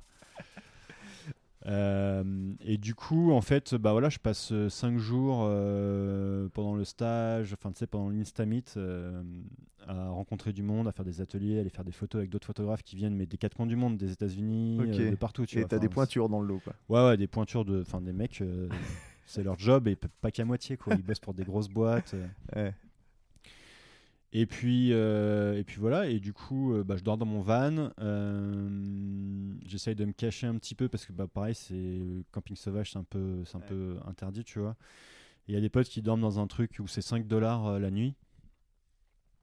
Et, et moi, à l'époque, en fait, 5 dollars, c'était énorme, tu vois. Enfin, Mm. là, j'avais. Enfin, voilà, fallait que je mange et. Et que. Voilà. Et donc, du coup, euh, j'ai fait quoi? Deux nuits dans le truc. euh, c'était juste pour prendre des douches, tu vois, parce que bon, il y a un moment, quand même, faut, faut se doucher. Et puis à la fin, en fait, euh, je rencontre un Allemand et tout. Il me fait Ouais, bah moi, de toute façon, je, je dors. Donc c'était un gars, c'était un charpentier. Et la journée, il bossait. Et le soir, il dormait dans un camping, dans son van et tout. Et il me fait Mais viens et tout, je te fais de la bouffe. Et puis voilà. Donc c'était un peu. C'était cool, tu vois. Le mec, il était, il était super sympa. Il me faisait des pancakes. Et puis moi, j'allais pêcher pour ramener du poisson, tu vois, pour manger. Donc c'était trop bien. Et, euh, et en fait, à un moment, quand j'ai vraiment plus de thunes, euh, je suis allé prendre une pinte euh, au bar euh, avec, toujours- avec toujours les le 5 truc- derniers dollars. Toujours le truc à faire quand t'as plus que 5 dollars, aller acheter une pinte dans un bar. Mais qu'est-ce que tu veux faire d'autre? Et il boit un peu de bière quand même pour. Ouais. Non, mais qu'est-ce que tu veux faire d'autre en vrai? T'as 5 dollars. euh, Je fais ben. Tu peux pas acheter d'essence, c'est pas assez. Et puis t'achètes de la bouffe, mais voilà. Enfin. Et du coup, en fait, euh, bah, dans le bar, je rencontre une nana qui me donne un contact et Non, mais tu rigoles. et qui et en fait, je trouve un woofing Non mais c'est euh, incroyable. dans une baraque de ouf. et euh, et du coup, bah, j'arrive et je fais 4 heures de jardinage par jour en échange de l'hébergement et, Et de la bouffe. et de la bouffe. Mais sauf qu'en fait, quand je suis arrivé dans la baraque, enfin, je crois que c'est la plus grosse baraque dans laquelle j'ai jamais habité. Quoi. Ma chambre, elle faisait 80 mètres carrés, non mais tu rigoles. Je te jure. Non mais arrête. avec vue à 360 degrés sur les montagnes. Comment c'est possible ça? T'étais dans un cercle ou sur un toit? Ouais, sur le toit, ouais. Non mais tu rigoles. non. Et Non, en fait, il y avait la baraque qui était énorme en, en dessous. Et moi, j'étais sur le truc au- au-dessus, tu vois, qui était un petit studio indépendant, quoi. un petit studio. Un truc de ouf. Et tu trouves ça dans un bar? Ouais. avec tes 5 derniers dollars et Ouais. une gonzesse que tu. Qui... Comment tu arrives à lui parler déjà des- Bah, je la connaissais déjà, tu Ah vois, ouais, mais. euh, Et là, elle te dit, tu lui dis quoi? Tu lui dis, ouais, je suis en dèche, euh, Ouais. t'as pas un plan euh Ouais, en gros, j'explique ma situation. et elle me fait Bah écoute, moi, je te mets en contact. Je suis sûr que j'étais dans cette famille pendant un moment. Ah, ok, elle tu vas voir, c'est trop bien ouais. et tout. puis elle, elle était ailleurs maintenant et elle était chez une copine de la, de la, de la mère de famille. Ok. et elle me fait Ben, ça se trouve, ils vont, ils vont pouvoir te prendre, tu vois. C'est bah, incroyable quand même. Le mec, il va claquer ses 5. tu sais, tu croirais même pas. C'était bah, tu d'écrire, ouais. d'inventer un truc comme ça, mais ouais. Ouais, C'est pour ça, je pense qu'il faut faire confiance à la vie. ouais, bah ouais, quand il t'arrive des trucs comme ça, ouais. Tout- Et tu penses alors, attends, tiens, Ouais. justement, euh, tu dis faire confiance à la vie. Tu penses que ce genre de situation, elles te tombent dessus, tu les crées ou t'as su les saisir tu sais, genre, elles, elles existent et c'est. Tu vois Tu vois ce que je veux dire? La différence entre. Soit elles t'arrivent de, tu, elles sont flagrantes, soit tu les crées, soit vraiment te- elles sont là et c'est à toi de les prendre, tu vois. Je pense pas qu'elle soit flagrante. Je Mhm. pense que tous les jours, ça arrive. Et encore une fois, c'est comme ce qu'on disait tout à l'heure, c'est je pense que tu es plus réceptif aux opportunités quand tu es dans une situation où tu es un peu en galère Mhm. euh, par rapport à une situation où tu as besoin de rien en fait. Tu vois, quand Ouais. tu as besoin de rien, tu vas voir tes potes et puis. Ouais, en fait, tu fais ton, ton tu fais ton loisir et ta truc, vie. Ouais, voilà. tu fais ta vie, quoi. T'as, t'as- t'as ta vie qui est rythmée par euh, ton boulot, après ton boulot, tes loisirs, ainsi de suite. Ouais, voilà. Parce que c'est vrai que si on parle, là, par exemple, de cette situation, t'es, on va dire, t'es... à ce moment-là, tu te considères quoi Photographe?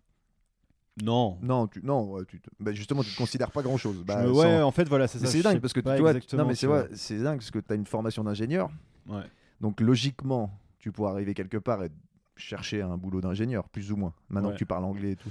Mais c'est pas un truc, on est d'accord que t'es pas dans cette optique. Ouais. Et, et tu te retrouves à accepter un poste de jardinier, tu vois, en échange de la bouffe, Ouais. ce que tu n'aurais jamais fait si tu si étais au pied du mur, tu vois, pour revenir sur. euh, Si Tu j'étais pas au pied du mur. Ouais, si, ouais, ouais, pardon. Ouais, si ouais. t'étais pas au pied du mur, tu voilà, tu t'accepterais peut-être pas un truc de jardinier, alors que après ça débouche, ainsi de suite. Tu, ça, en fait, de fil en aiguille, tu te retrouves toujours dans des situations euh, un peu, ouais, un peu, comment dire, rocambolesques. Rocambolesque, c'est le mot. Ouais. Euh, ouais, mais en fait, c'est ça. En fait, je pense que c'est les opportunités, elles sont là tous les jours. Pas forcément, euh, elles sont pas forcément évidentes, mais il y a une part de nous qui les, qui les créons parce que, au final, si t'es pas attentif aux opportunités que t'as, bah, tu peux pas la créer. Tu peux Mhm. pas saisir la chance et donc euh, voilà.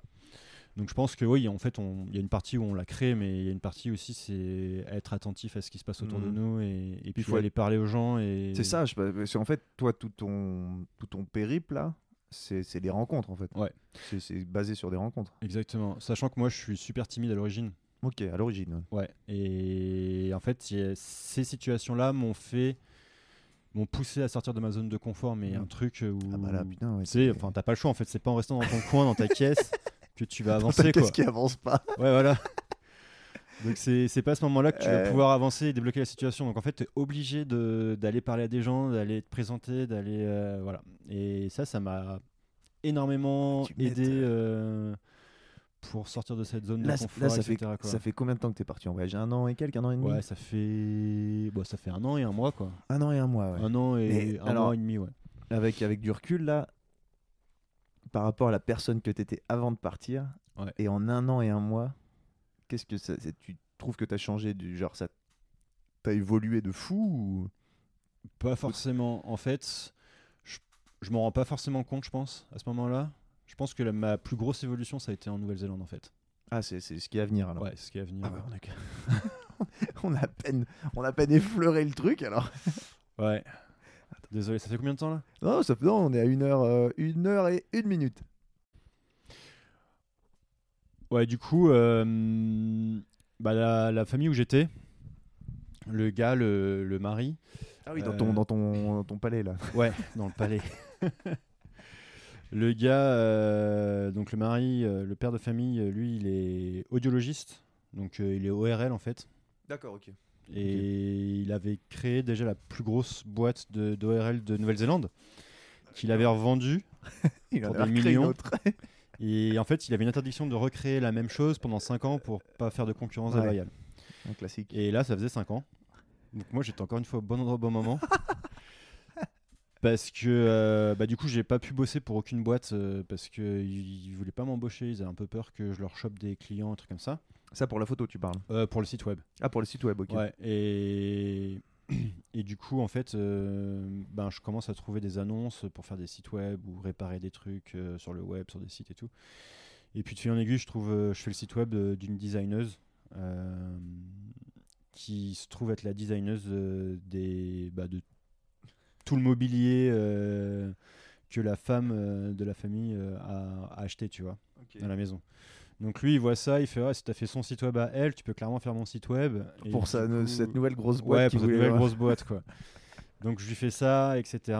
Et en fait, mais il- attends, c'est quoi ton niveau là pour faire des sites web à ce moment-là? Tu fais des trucs vraiment un peu pointus ou? Non, c'est du site web WordPress de base euh, qui est rapide à faire avec un template, etc. Tu vois. Ok. Donc, euh, en fait, je me lasse très vite, très rapidement. Ouais. Et un De quoi, projet, dans- en général, des, des trucs. ouais, des projets où Mm. je- sur lesquels je bosse. Ouais. Et ce que j'aime bien dans le site web, c'est que en bossant sur des petits projets, eh ben, je peux découvrir des univers euh, complètement différents euh, très rapidement. Ouais, tu vas être avec une designeuse, une di- euh, designeuse. Après, Ouais. tu vas être. Ouais, bah, tu vois, euh, j'ai eu Richard, donc Ouais. que tu connais, qui et il me disait que la photo, c'était cool, c'est que justement, il retrouvait ça. Ouais, il allait, euh, tu vois, il fait des, des photos de, de voitures, après il fait des photos de mode, après il fait des photos de sport, après il fait ça, et en fait, il- ça lui permet de naviguer entre différents univers. Tout en faisant ça. son boulot, bah ça c'est ouais. Et ça, t'avais déjà ça avec les sites web, toi. Alors ouais, j'ai ça avec les sites web et la photo en fait. C'est Ouais, les deux, ouais. C'est- pour ça que c'est trop Et bien. tu t'es jamais enfermé dans juste un, un type de choses, quoi. Non. Alors à un moment, Non. je me suis dit, euh, quand je suis arrivé en France d'ailleurs, quand je suis revenu à Annecy, je me suis dit, je vais lancer une compagnie et je vais, euh, je vais me focus sur un corps de métier. Et puis après, une fois qu'il sera lancé, je me focus sur un deuxième corps de métier, etc. Pour être vraiment le spécialiste de ce domaine, etc. Et en fait, ça m'a pas plu du tout. Parce Ouais. que Ouais, je t'aimes- reste dans le même domaine à chaque ouais, fois. puis toi, et- t'aimes la nouveauté, quoi, la diversité, et et, voilà. tu t'ennuies sinon, c'est ce que tu vois. Dès le début, en fait, tu t'es rendu compte plus ou moins, tu, bah, tu t'es rendu compte de ça quand t'as, bah, à ce moment-là, mais après, ouais, Ouais. t'es- t'as cru que tu pouvais faire autrement, mais en fait, non, c'est, Non, ouais, c'est. tu peux pas, quoi. Faut du changement, Ouais, faut, faut ouais. de la vie, quoi. Mm. et donc là, tu fais, donc ce gars-là te demande de faire son Donc site. là, il me demande de faire son site web, donc je fais son site web, sauf qu'en fait, le truc, c'est que ce qui est trop bien, c'est que à chaque fois qu'un nouveau cabinet s'ouvrait en Nouvelle-Zélande, il fallait que je fasse le site web pour ce nouveau cabinet. Ah, parce que lui, il avait un système un peu de franchise. euh, ouais, exactement. Et il te payait pour chaque nouveau. Ouais, Ah, t'étais pas salarié, t'étais vraiment Non, il payé me au site. au site. Donc, euh, En gros, euh, et puis moi, le site, en fait, il suffit de faire un copier-coller, de changer les photos, les adresses, le Et numéro la de facture, téléphone. elle est aussi copier-coller. Voilà, et la facture, c'était copier-coller. Et c'était. J'ai dû faire une quinzaine de sites comme ça, à 1200 le site. ah ouais, donc tout est. Ouais. Et euh, même quand j'étais à vélo et tout, parce qu'après, je suis parti de Nouvelle-Zélande à vélo, Hmm, et, euh, et bah, je continuais à faire des sites pour lui. ok. Et, euh, bah, À du coup, distance, ouais, tu ouais, t'étais un Euh, digital nomade. exactement, là pour le coup, ouais. Donc alors, la Nouvelle-Zélande, tu fais ça, tu pars de, tu, il y a d'autres choses qui se passent en Nouvelle-Zélande Ouais, il y a d'autres choses. Ouais. Donc en fait, euh, je décide. Ben, déjà, je vois Chris Burkhardt, qui est un pur photographe et tout, Mm. mais il était payé euh, très cher par l'office de tourisme euh, pour, pour être présent.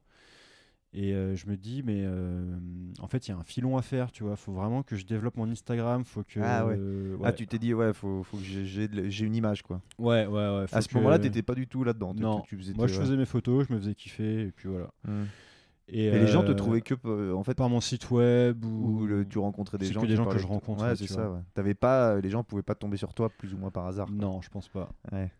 Donc là, tu t'es dit, faut, faut changer ça. Ouais. ouais, J'ai ouais. envie. Là, c'est là où la photo devient un peu plus, le photo, le site web devient un peu plus euh, Exactement, professionnel. ouais. Donc là, en fait, euh, bon, déjà, j'ai créé une activité où je faisais de la photo en, en boîte de nuit, ça n'existait pas du tout là-bas. Ah, en Nouvelle-Zélande, donc ce que t'avais, ce que t'avais appris, Ce que j'avais appris moins, en Australie, du coup, je le recrée ici, mais ça marchait, enfin, ça n'existait pas. Du coup, je fais une première soirée gratuite, et puis après, je leur dis c'est 250 dollars de l'heure. C'est plus double. 150, c'est 250.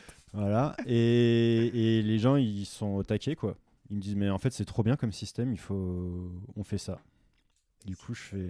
Pourquoi, pourquoi ils trouvent ça trop bien? C'est qu'en fait, ça fait de l'image. En fait, les gens après partagent sur Facebook, En gros, le truc, ça fait de la ouais, voilà, c'est ça, c'est un. Ça. Moi j'arrive, je fais mes photos. Euh, le soir même, je les upload sur le, enfin je les retouche avec un truc. euh, tout est super bien cadré, etc. Ouais, je et les retouche. gens le lendemain en fait ils, ils Ouais. se retrouvent, ils se taguent et, puis ça fait Exactement. tout et en fait ça Ouais. propage pour et, pour- et ça Exactement. fait de la pub pour la, la boîte de nuit quoi. Ouais, exactement. Ouais, ouais. Il n'y avait pas de boîte de nuit, mais c'était des tu bars dansants, tu vois, avec des concerts mais, et tout. ouais, ouais, mais tu vois c'est dingue que euh, tu dis t'es quand même dans un pays l'Australie euh, juste à côté que ça existait quand même ça à l'époque ça existait déjà en France Ouais. et que là-bas t'arrives dans un endroit et les Mais surtout qu'en France, les mecs, ils, ils- bossaient gratos, quoi. les mecs, le seul truc qu'ils avaient droit, c'était euh, deux une consos bouteille et. euh, même pas une bouteille ouais. ouais, c'est deux consos et une entrée gratuite en boîte, tu vois. Et, en échange, ils faisaient des photos, mais les mecs, enfin. ouais, ouais. Bah, après c'est peut-être pas les mêmes moyens je sais pas Ouais, pas bah, c'est sûr que la France, c'est pas la même euh, niveau Ouais. business. euh, Ouais, c'est pas la même culture Ouais. c'est pas les anglo-saxons quoi Ouais, T'avais un côté un peu américain là-bas, genre. euh, Tu vois ce que je veux dire, dans le côté affaires. Ouais, je pense, ouais. hmm. Et là, donc, tu. att- Attends, si t'étais payé 250 balles de l'heure, tu passais combien de temps en boîte? Ah bah, je passais deux heures. hein. Deux heures à deux heures, Ouais. ça suffisait. Ouais, tu, ouais, Ouais, tu Parfois, j'avais deux boîtes dans la soirée, donc je faisais Ah deux heures, deux heures, euh, paf. une heure et demie, une heure et demie. Et tu 1000 vois, balles dans la soirée, quoi. Ou deux heures et deux heures, quoi. 1000 balles dans la soirée, après tu faisais du. Traitement. Après, ça reste, du, ça reste des euh, dollars néo-zélandais. hein, C'est pas. Ouais, c'est pas. c'est Oui. quand même vachement. Tu divises par deux, en fait. Ok, d'accord, ok. Donc, euh, ouais. Ouais, Et donc, tu- donc, tu fais ça, tu montes, tu montes un truc là sur place, une petite boîte. Ouais, donc je monte ça, plus les sites web, etc. Donc ça, ça, ça marche, euh, bah, ça marche plutôt bien. Et puis en parallèle, je me dis, voilà, je me dis dans six mois, euh, je bosse pour euh, l'office de tourisme. C'est un objectif là. Ouais, là, Là, je tu me te donne dis, un je objectif veux- et je me fais. veux- euh, L'objectif maintenant, c'est ça, c'est faut que je développe la photo. Dans six mois, je, dans six mois, je, je, je Mais- bosse à l'office de tourisme. Mais là, tu leur, tu, quand, tu, quand tu te dis ça, là, donc tu commences à mettre une stratégie, ce que tu n'as Ouais. jamais fait jusqu'à présent. Ouais, là, tu te dis, je commence à devenir un peu business. Ouais, je structure les choses beaucoup mieux. tu, stru- ouais, tu structures et, et tu leur vends, tu leur vends ça comment? Tu leur dis, je vous crée du contenu, je vous fais un, c'est quoi? C'est tu crées juste du contenu? Tu Ah, je leur vends site pas du tout en fait. Hein? En fait, je leur vends rien du tout. je pars le maximum possible en rando, Ok. bivouac et tout. Je fais des photos. T'étais déjà branché euh, nature, tout ça T'avais déjà- Ouais. À part. En fait, je euh, faisais déjà de la rando et je faisais, euh, je faisais de la photo. Donc en fait, je mixais les deux. Ouais. Et je me suis rendu compte que ça a, assez déco- ça a décollé assez rapidement. En fait, l'objectif, c'est que je me suis dit, OK, comment est-ce que je fais décoller mon compte Instagram? Parce qu'en fait, c'est ça la, la plus grosse boutique que je peux avoir. Ok. Là où je peux récupérer le plus de monde et être connu, c'est par Instagram en fait. À ce moment-là, toi, pour te, parce que tu vois, j'avais, ce- j'avais posé ces questions à Richard, Ouais. qui lui, hum, comment dire, n'avait pas besoin de son Instagram pour euh, pour bosser, tu vois. Ouais. Toi, tu t'es, tu servi de ça, tu t'es servi de ça comme tremplin, un peu plus ou moins comme vitrine, Ouais. pour justement être connu et toi, pour toi, ça a été un vrai outil, quoi. C'est différent parce que tu vois, lui, il bosse vachement avec des institutions, Ok. genre des rallyes, des trucs de Mm. mode. Il bosse pour Getty Images, donc ça, ça. Tu vois, c'est, il a pas besoin d'avoir un Instagram ou quoi pour trouver des clients en fait. D'accord. Euh, tandis que moi, je bosse avec personne en fait. Ouais, Je à ce moment-là, t'as personne, ouais, à ce moment, en- t'as personne. Donc toi, tu t'es servi ça comme un outil, un tremplin, quoi, vraiment. Ouais, ouais. Et là, du coup, euh, je me dis, bah en fait, faut les règles pour être connu sur Instagram, c'est persistance et consistance. Persistance et consistance. faut poster tous les jours deux photos par jour. En tout cas, à l'époque. à l'époque, à l'époque, tu ouais, ouais, à l'époque. Aujourd'hui, je pense que ça passe plus trop. Aujourd'hui, il faut poster euh, peut-être une Bah fois après, par t'as les stories maintenant qui sont arrivées. Ouais, il y a beaucoup c'est de un peu choses qui n'existaient pas à l'époque, quoi. Ouais, ouais, et le Instagram de même. Bah, Même moi, les algorithmes, ils sont différents. Ouais, moi j'ai connu ça avec le restaurant, tu sais, j'ai mangé un Ouais. restaurant et donc là t'es obligé d'être présent. Tu À l'époque c'était un quart des photos, c'était de la bouffe. Euh, Ouais. maintenant, euh, j'ai plus l'impression que ce soit trop ça, tu vois. C'est vachement diversifié, tu vois ce que je veux dire. À Ouais, l'époque c'était très présent. Bah, euh, c'est plus lifestyle. Ouais, euh, voilà, il y a- ça s'est vraiment développé et ouais, donc ça a changé. Et ouais, donc à l'époque c'était deux photos par jour, quoi. Et quand tu dis euh, consistant, c'est qu'il fallait du contenu euh, de qualité. Ouais, bah, le plus possible. Après, euh, Mm. bon, bah. Donc fini- ça fini- devient- ton Instagram. quoi, tu vois. Fini ton Instagram où tu mettais des photos de tes Ouais, alors du coup, j'ai supprimé toutes les anciennes photos histoire de, de faire un peu plus pro, tu sais. Et, euh, et voilà, et du coup, je commence à poster, etc. régulièrement. Et du coup, il y a une première marque qui me contacte. Ok. Qui, c'est Là c'est une marque, pas l'office du tourisme, c'est une marque. Alors ouais, c'est moi mon objectif c'était l'office du tourisme, mais là c'est une marque qui me contacte, qui me fait ouais bah voilà j'étais euh, à l'Instamit et tout, euh, on s'est rencontrés vite fait, on s'est pas trop parlé, mais euh, par contre euh, bah je kiffe ce que tu fais et tout. Est-ce que euh, tu voudrais faire des photos avec nos vêtements? C'est-à-dire toi En fait les- en fait c'est des distributeurs de marques euh, et donc ils ont plusieurs marques et ils me disent nous on t'équipe en vêtements toi, techniques. toi et t'équipes toi. Ouais ils m'équipent moi. Tu c'est pas tu prends des photos de, de Non, leurs non. vêtements sur quelqu'un, c'est Non. toi et En fait, toi. moi à l'époque, je faisais beaucoup de photos où je- Ah, tu te mettais en scène. j'étais tout seul en fait Ok. quand j'allais bivouaquer. Ouais, et par contre, tu, mettais, tu devais mettre quelqu'un sur, Ouais. euh, sur- Sinon, ça ressemble. bah, pas que ça ressemble à rien, mais c'est toujours mieux quand il y a, pe- quand il y a quelqu'un, tu trouves Ouais, alors en hein. fait, avant, j'étais, je faisais toujours des paysages sans personne. Ouais. Et depuis que j'ai fait l'Instamit et j'ai rencontré Chris Burkhardt où il met tout le temps quelqu'un, Mm. et j'ai pris ça de lui. Et en fait, euh, j'ai- je me suis tout le temps mis en scène de dos parce que ça permet aux gens de se projeter dans l'image et Oh de se sentir à la place de la personne qui est sur l'image. Et, euh, et Ah, du coup, de à partir de ce de moment-là, non, Faut être de dos. faut être de dos pour pas que tu puisses être reconnaissable. D'accord. Ouais, t'es une de silhouette, quoi. T'es un peu ouais. une silhouette. T'es un... Ouais. Eux en fait, t'es la Ouais, personne qui va voir la photo. Ok. Et à C'est partir de vachement intéressant ce point de vue parce que tu vois, euh, je après je suis pas photographe hein, tout ça, mais euh, donc en voyage, généralement j'ai voyagé avec un pote australien qui me faisait chier quand je le prenais en photo. Moi je prenais des photos n'importe comment, je le mettais en plein milieu de l'image, je Ouais. lui coupais les pieds, tu vois. Après il était là, il me disait non, faut faire comme ça. J'étais mais quel casse-burne, tu vois, c'est- bon, il a, il a sa photo. En fait, il m'a donné plein de petites astuces qui paraît pas grand chose. C'était de le principe des lignes, tu vois, des lignes, Ouais, le des principe, tiers. ouais, voilà, des tiers, tout ça. Et ça a tout changé. Et pareil, je me dis maintenant, je prends jamais de photos, euh, de paysages vides en fait, sans, sans quelqu'un, tu vois. Donc, je suis content d'être avec, euh, d'être avec, avec n'importe qui en fait. Et comme Ouais. tu dis, je m'en fous de voir la. Pas je m'en fous, si c'est quelqu'un, tant mieux, je le prends en photo si c'est un pote à moi. Mais euh, tu vois, par exemple, j'ai voyagé en moto. ouais, j'ai voyagé en moto avec mon frère, donc on avait deux motos. Et, euh, bon, lui avait la GoPro, donc toutes les vidéos de GoPro, j'étais devant, et moi je prenais les photos. Et en fait, il me disait, mais si tu veux, je te prends. J'étais, non, mais je m'en fiche, l'important c'est d'avoir un point de. Comment t'appelles ça tu sais, Quelque chose où point de peux- bah, Non, un point de repère. Ouais, quelque chose qui donne la, la dimension du paysage. ouais, tu vois, ouais. tu vois la moto et tu vois que là, tu as voyagé en moto dans ce paysage et tu te rends compte de la grandeur de la chose, tu vois. Ah bah, c'est- bien d'avoir une référence quoi. Ouais, voilà, d'avoir une référence. Parce que si tu prends un, un paysage comme ça, je trouve ça. En fait, tout le monde peut prendre. de- Après, il y a des très belles photos de paysage, on s'entend bien. Mhm. c'est- Toutes les photos sont différentes.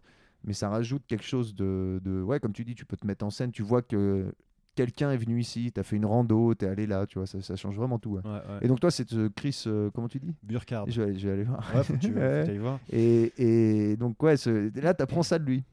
Ouais, du coup, je me, à partir de ce moment-là, en fait, euh, je me mets en scène dans les, dans les photos. Donc, en fait, j'ai un trépied et j'ai une télécommande. Et puis, je cale ma tente, euh, je me mets euh, à côté de la tente avec ma frontale allumée vers les étoiles et puis je prends des photos, tu vois. Et je bouge pas pendant euh, C'est un- 15-30 secondes. Insta- Ah ouais, ah ouais, ah, parce que- ah oui, tu veux capter les lumières. tout Ouais, ça, je fais les beaucoup de photos de nuit, de bivouac et des trucs comme ça, tu vois. Instagrammable à mort, ça. Ouais, ouais, ça marche bien. Dès qu'il y a une voie lactée, une lune ou quelque chose comme ça, c'est cool. Une tente, euh, où t'as Ouais. l'impression que tu te réveilles.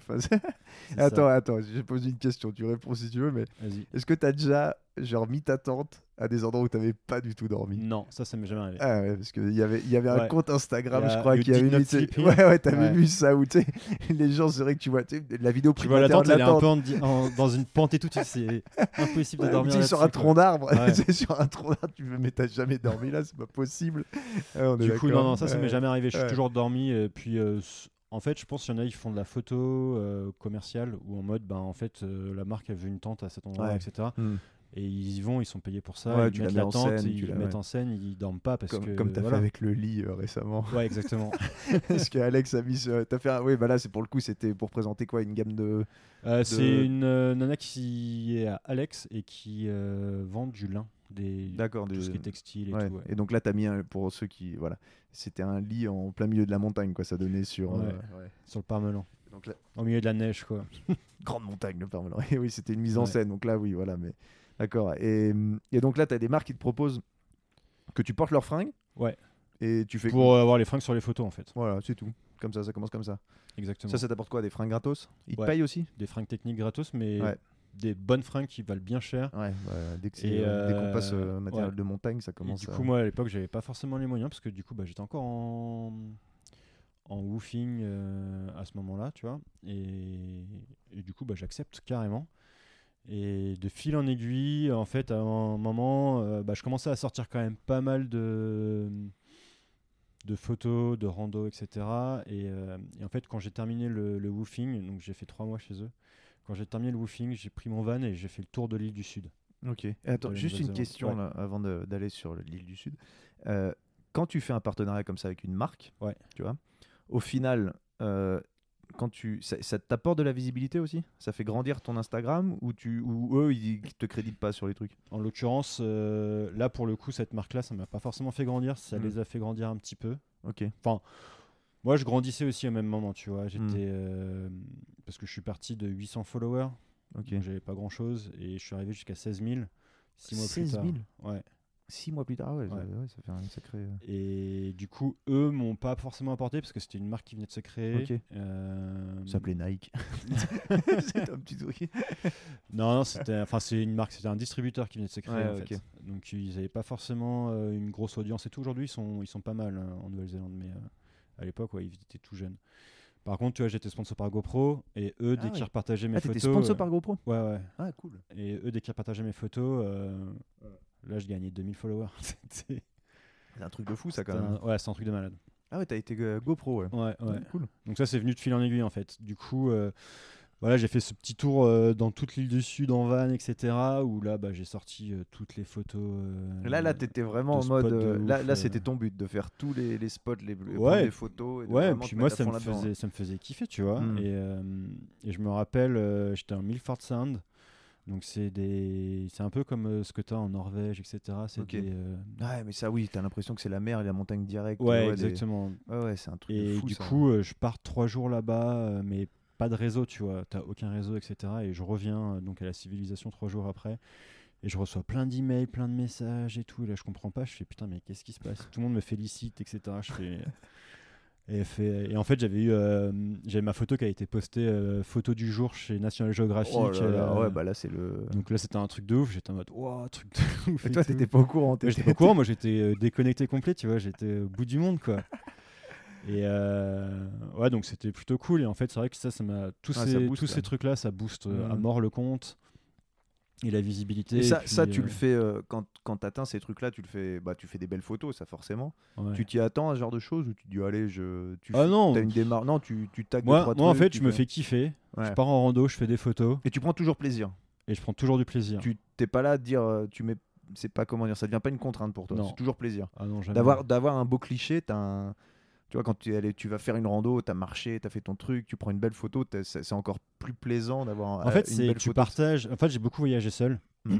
Et le fait de prendre des photos, ça permet de partager ce que tu vis avec Ouais. les autres. Et tu vois, le fait d'avoir voyagé seul, je pense- de- pardon, le fait d'avoir voyagé seul, je pense que euh, ça m'a aidé aussi à faire ça. Ouais. Parce que du coup, euh, bah, quand tu es seul, tu prends le temps que tu veux pour faire tes photos. Ça, ça c'est un truc Alors hyper sinon, tu important. fais chier Ouais, les gens. non, tu fais chier tout le monde, hein, c'est insupportable. hein. Moi, je vois. Bah, tu dis, je prenais des photos là quand j'étais avec mon frère. Alors, mon frère me dit pas que je les ai chier parce qu'il était content d'avoir des belles photos, mais tu étais obligé de dire à la personne attends, euh, mets-toi là, fais ci, attends, attends, attends, là je vais aller là, je vais me déplacer. Et puis en fait, la personne elle a envie de, de faire autre chose. Quoi. Toi, Ouais. t'es là, tu prends ton temps. Et encore, moi je prends des photos vite fait à l'iPhone. Tu vois. Toi, quand tu dois prendre les lumières, le truc, c'est un peu plus long. Ouais, Mais c'est ouais. bien que tu, tu dis ça parce que le... j'avais fait un premier voyage. euh, c'est pareil, c'était euh, il y a 9 ans, tu vois. Donc j'avais un appareil photo numérique, mais tu sais, les compacts. Ouais. J'étais allé en Inde. Et euh, en Inde, il se passe plein de trucs. Tu as des couleurs de malade. Voilà, ouais. euh, voilà, c'est- il y a plein de choses que tu aimerais. Et en fait, j'étais parti tout seul. J'avais pris des photos. Et en fait, quand je suis rentré, j'ai montré ces photos euh, à l'époque à ma copine et puis après à d'autres gens. Et j'étais là, mais en fait, ça, ça reflète pas du tout ce que j'ai vécu. Ouais. Tu vois, l'intensité des choses, l'intensité des couleurs, en fait, c'était terne, c'était pas terrible. Je dis, mais plus jamais je pars avec un appareil photo pourri qui, Ah, me, fait, qui me fait des photos, euh, tu sais, où en fait ça reflète pas. Après, j'ai acheté un, bah, pour moi, ce qui était un bon appareil. Et ça, ça vraiment, ça avait vraiment de l'importance. Et je vois ce que tu veux dire, c'est quand tu es tout seul, de pouvoir montrer quelque chose qui reflète vraiment ce que tu as vécu et la, la- la beauté de la chose et pas juste Ouais, ce ouais. que j'avais honte. Moi, j'ai montré des photos, je dis, mais en fait, c'est nul. T'as- l'impression que je montrais, ouais, bah, Ouais, mais après, c'est vrai que l'appareil photo, il ressort des trucs, mais toi, ce que tu as vécu. Ouais, c'est encore. ouais, mais tu vois, tu peux le. Je parle pour, certains paysages, pour Ouais, des ambiances. Quand t'as un bel appareil, quand t'arrives. Et après, j'ai découvert bien après la, la post-production, tu vois, le, la ouais, là, retouche. ça va être beaucoup. Parce que hein. moi, j'étais là, je prenais 15 000, euh, 15 000 photos, j'étais- je réglais l'appareil pour vraiment avoir le cliché comme je voulais qu'il sorte. Je savais même pas que c'était relativement simple, de, de un peu euh, changer les contrastes. Donc, j'essayais vraiment d'avoir un bon cliché. Ouais. Et je me Bah, c'est bien d'avoir un bon cliché de base, tu vois. Ouais, non, bien sûr, ouais, mais euh, maintenant Mais, tu, euh, peux, tu peux modifier pas mal. Oui, c'est bien d'avoir, attends, oui, bien sûr, c'est bien d'avoir euh, un bon cadrage, d'avoir Mhm. euh, une belle lumière, tout ça. J'ai découvert après coup et c'est, ouais, bah, je comprends totalement euh, le fait de voyager tout seul, de pouvoir partager ça, c'est, c'est Ouais. plaisant, quoi. Et donc là, tu, tu te retrouves, tu rentres, t'as, t'as plein de gens et Donc, euh, ouais, en fait, euh, bah voilà, en fait, tu vois, je fais mon, mon trip euh, dans toute l'île du Sud et tout. Je bosse un peu en woofing chez un mec qui a une école de surf. mais du coup, il est aussi, il garde des pingouins. Enfin, tu sais, c'est un Attends, attends, tu fais quoi? naturaliste. Tu fais ton woofing chez un mec qui a une école de surf, qui est Ouais, mais pendant une naturaliste? semaine, et- tu vois. Pendant une semaine, et du coup, bah, j'ai pas pu faire de surf parce qu'il n'y avait pas de conditions. Et t'as vu des pingouins. Mais par contre, lui, il était naturaliste et il s'occupait de compter les pingouins qu'il y avait dans les colonies et tout. Donc, lui, m'a emmené, quoi. Moi, je suis un grand fan de pingouins. Je trouve ça incroyable. Ah ouais ah ouais, non, mais je trouve ça fantastique comme ils se déplacent. Tu c'est trop mignon. Comme ils se déplacent, ils sautent dans l'eau. C'est- un- bah, avec un pote, bah, avec mon meilleur pote, là, on est fan, fan de pingouins. C'est un truc tellement. Mais je sais pas pourquoi. C'est un truc qui s'explique pas. Mais Ok, ouais, non, pardon. c'est Je- intéressant. ça. ouais, non, mais voilà, j'ai une passion des pingouins. Passion Ah, pingouin. quoi. Ouais, ça doit dater de ma jeunesse parce que j'étais au. euh, tiens, bah, c'est moi qui parle, mais euh, j'ai grandi au Québec Ouais. et à Montréal, ils ont Ah ce qu'ils appellent le biodôme. Ok. Et c'est un, c'est un, ouais, on va dire que c'est un zoo. Alors c'est pas forcément maintenant avec du recul, tu dis que c'est pas terrible. Et en fait, ils recréent des, euh, des, des environnements. Tu vois, la jungle tropicale, le, le glaciaire. Et en fait, tu avais, ces pingouins que tu voyais en- dans un aquarium. Et en fait, tu voyais sous l'eau et le dessus. Ouais, Et en fait, euh, ils, avaient, ils avaient fait des toboggans et tu les voyais glisser, tout ça. Mais c'était incroyable et ça m'a marqué, tu vois. Je devais avoir 8 ans et je regardais ça. C'est magique, je trouve, les pingouins. Du coup, c'est venu de là, quoi. Ouais, ouais, je pense que j'ai une- Biodôme. le biodôme, ça s'appelle, à Montréal. Ouais, chouette. J'y suis retourné quand j'avais. euh, c'était pas pareil. si, si, ah bah si, c'était exactement Ah ouais pareil. Je parce qu'en général, quand tu vas, tu vois, tu reviens plus- Ah non, plusieurs non, années mais après, tu te rends génial, compte mais que. tu les vois, je sais pas, tu les vois euh, marcher comme ça là, avec leurs, tu sais, ils ont pas de bras, ils sont là et puis après ils se, non, mais c'est- et je les ai vus en Argentine. euh, Ok, Ushuaia, ouais, ouais. T'as une île avec euh, plein de pingouins. Et pareil, tu, bah, là, tu te, il y a des milliers de pingouins. Et bah, ce que tu as dû voir sûrement dans cette colonie, moi. Non, là, j'en ai pas vu mille. hein. ah, t'en as pas vu il Moi, il y en avait des milliers. Mais cinq. les trucs, ah ouais, ouais, les trucs étaient à un mètre, quoi. Il y en a Ah même ouais. un qui voulait me niaquer les pieds. tu sais, Je pensais pas Ah que c'était agressif. Ah et non, pas je les voyais sauter dans la mer et tout sortir de l'eau. C'était tu vois vraiment sortir. euh, je fais des gestes, mais tu sais, genre il, il plongeait, euh, il plon- et il sortait vraiment en mode fusée. Il retombait les deux pieds comme ça, tu vois. Ouais, je sais pas comment. ouais. euh, j'ai- tu vois. Ouais, j'ai vu des photos de ça. mais c'était fantastique. Bref, voilà. Voilà Ah, pour c'est la cool. Pardon pour la petite interlude de Passion Pingouin, mais. Bah non, mais et, t'as raison. et donc hein. tu te retrouves avec ce gars-là. Tu restes une semaine. Ouais. Et, euh, et du coup, bah, photo de pingouin. Bon, après, moi, il n'y en avait que 5, tu vois. T'en as encore, je veux bien. Je, je veux bien t'en acheter des photos de pingouins. Ouais, j'en ai quelques-unes. et, euh, et voilà, et puis après, je termine, je reviens à Wanaka, parce qu'au final, j'étais bien là-bas, tu vois. Apparemment, c'est vraiment bien. hein. Ouais, envie d'y aller, ce truc. Ouais, grave. Et puis, du coup, bah, il y a eu euh, la saison d'hiver qui arrivait, donc euh, on a loué une maison avec des potes. Et euh, enfin, des potes, des gens que je connaissais pas à l'origine, Qui on sont devenus des potes. Ouais, voilà, qui sont devenus des potes. Et puis, euh, puis voilà, on a passé trois mois pendant l'hiver parce que l'hiver est quand même rude là-bas. Ok. On a passé Tu skis mois- quand même, tu peux, ouais. Ouais, ouais, ouais. Ah, bah, ouais. Enfin, oui, mais c'est 150 dollars le, Oh. le forfait, euh, le jour, la le forfait pour une journée. Oh là là. Ouais, donc tu fais, tu fais Donc, plus en euh, mode. euh, T'as fait du ski de rando, des trucs comme ça, non? Non. Même pas, même pas. ok. Non, non, non. En fait, euh, c'est vachement différent d'ici, c'est-à-dire que, enfin, c'est comme, c'est exactement comme Annecy. C'est-à-dire que tu as la ville et si tu veux aller skier, il faut que tu fasses euh, une demi-heure, Ouais. trois quarts d'heure de Mhm. voiture pour aller à la station, mais tu peux pas habiter dans la station. T'as aucun logement là-haut. Ouais, donc c'est un peu, ouais, c'est pas, tu peux pas habiter à la Pisa ou machin. Non. ouais. Là, c'est vraiment, euh, Hmm. tu vas le matin, tu fais ton ski, tu rentres le soir. euh, Ok. Voilà. Donc euh, moi j'y suis allé euh, deux fois, une fois parce que ma collègue, euh, enfin ma colocataire était euh, bossée là-bas, donc elle avait des forfaits réduits, donc ça c'était plutôt cool. Et une fois euh, pour bosser pour faire des vidéos de snowboard. Ah, ça va. Euh, voilà. Et du coup, ouais, bah, en fait, de fil en aiguille, tu vois, mon Instagram, il a, il a monté, etc. Après, j'ai été contacté, donc il y a mon, la première marque qui me, avec qui j'étais en partenariat, qui me contacte, qui me dit, ouais, on a été contacté par Adventure Magazine, euh, ils adorent tes photos, est-ce que euh, ça te dérange si on donne ton contact euh, pour Oh, que- ça me fait chier quand même. pour Sûrement pas. Sûrement pas. non, surtout pas. du coup, euh, ils me contactent et tout, et ils me disent, ben voilà, nous, on aimerait publier tes photos, etc., dans nos magazines. Et. C'était ta première fois là. Ouais, ouais. Et en fait, ce que j'ai pas compris, c'est qu'en fait, ils voulaient pas que les photos, ils voulaient l'histoire qui allait avec, tu vois. Ah ouais. Il fallait que t'écrives un. Ouais. Et donc, en parlant en anglais, c'était très bien, tu vois. J'étais, il y a pas Ouais. de problème. Par contre, écrire, euh, je faisais beaucoup de fautes encore, tu Ok. vois. Enfin, j'étais, ouais, j'étais une merde, quoi. et du coup, bah, je commence à écrire premier article et j'étais un peu short sur le deadline et tout. Je leur envoie. Euh, je leur dis c'est un brouillon, mais euh, je vais me faire relire et tout, je vais le corriger, etc. Il n'y a pas de souci. Et eux, en fait, ils étaient aussi très short sur la deadline. Ils m'ont fait non, mais t'inquiète, on va, on, Ouais, on va on te va- corriger et puis c'est bon. Sauf qu'ils étaient tellement short sur la deadline qu'ils n'ont pas corrigé. Ils ont juste marqué euh, par souci d'authenticité. nous préférons laisser le texte comme il a été écrit par Alex, qui est français du coup. Et Sérieux, ils ont fait ça Mais c'est Ouais. marrant. Non, mais Alors- marrant comme position. Ouais, c'est marrant, sauf que en fait, c'était un peu la honte parce que c'est un magazine qui est publié en Nouvelle-Zélande et en Australie. Euh, je sais pas combien de milliers d'exemplaires et euh, du coup, euh, ouais, c'était moyen quoi. Ça t'a pas fait une bonne presse. Mais en même Les temps, photos étaient bien. ouais. Et en fait, le, en fait, le truc c'est que. Putain, mais c'est un truc qui était tiré à combien d'exemplaires, tu sais Genre un gros truc. en- 30 000, un truc Ouais, ouais, vraiment, ouais, ça pèse déjà. Ouais. Surtout dans des pays, c'est pas hyper peuplé. euh, Bah, il y a 4 millions d'habitants en Nouvelle-Zélande et en. Australie, je sais pas combien il y en a, mais 20, 30, non On va dire, je suis sûrement en train de dire une connerie, mais. j'ai aucune idée. Ouais, 20, ouais, je sais pas. Bon, je, ouais, je bah- faire rien dire parce que ouais, bah, moi, c'est trop tard. rien.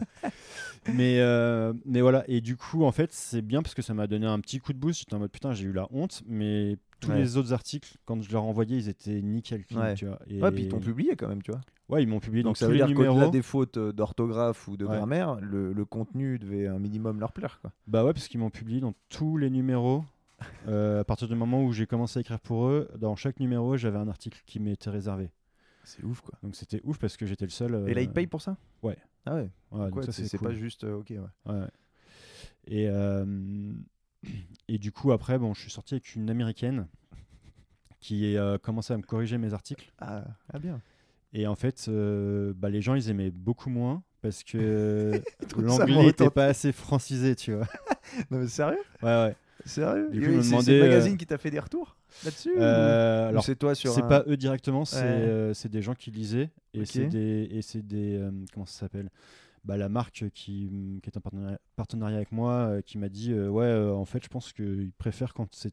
Enfin, quand t'es pas corrigé par. euh, Ouais, parce par que, qui que ce et soit, quoi. tu penses que ça venait de quoi? Du fait que, en sachant qu'il y avait ces fautes-là et c'est peut-être des erreurs de, syntaxe, ils, s- ils savaient vraiment que c'était que c'était toi, quoi. Ouais, ouais. Et peut-être qu'ils pensaient que c'était quelqu'un d'autre ou moins, tu sais, trop, en trop fait, c'est ouais, c'est des, hum, expressions, etc., que je tournais à la française un petit peu, tu vois. Et parce que l'ordre des mots en anglais est un peu, di- un Ouais, inversé ça, par la- rapport au ouais, français. c'est au ça, la français, et du syntaxe. coup, ouais. Toi. Tu, faisais, tu, t- ouais, tu faisais des fois de la traduction en mode euh, français-anglais, quoi. ouais, c'était du franglais, mais tout en anglais, mais, mais avec l'ordre des mots en français. Et tout ça dans un magazine. Voilà. Et du coup, les gens, ils kiffaient en fait. ok. Ah, c'est euh, marrant. Ah, c'était l'article du Frenchie, quoi. le- Ouais, c'est ça. C'est marrant. Et, euh, et voilà, et du coup, en fait, ben, six mois plus tard, j'ai commencé donc à bosser pour. euh, donc j'ai été, ils ont fait un appel d'offres euh, pour euh, quelqu'un pour qui, qui puisse bosser pour eux, là, l'office de tourisme. Ok. Ah, ça y est, tu y arrives à Ouais, ton. et du coup, je suis sélectionné. Donc, euh, effectivement, j'ai réussi mon challenge et tout. Je bosse pour l'office de tourisme, etc. Euh, ça, ça booste à mort aussi parce que bah, du coup, euh, Ouais. Euh, bon, déjà au niveau contenu, c'est ouf parce que bah, t'as hélicoptère à volonté. Oh. T'as toutes les randos. Tu sais, j'ai une, une rando que j'ai fait qui Il s'appelle. n'y a que 10 personnes qui l'ont fait au monde. Non, non, non. Mais c'est pas loin. Non, c'est. c'est euh, en gros, c'est une rando. Tu pars en avion.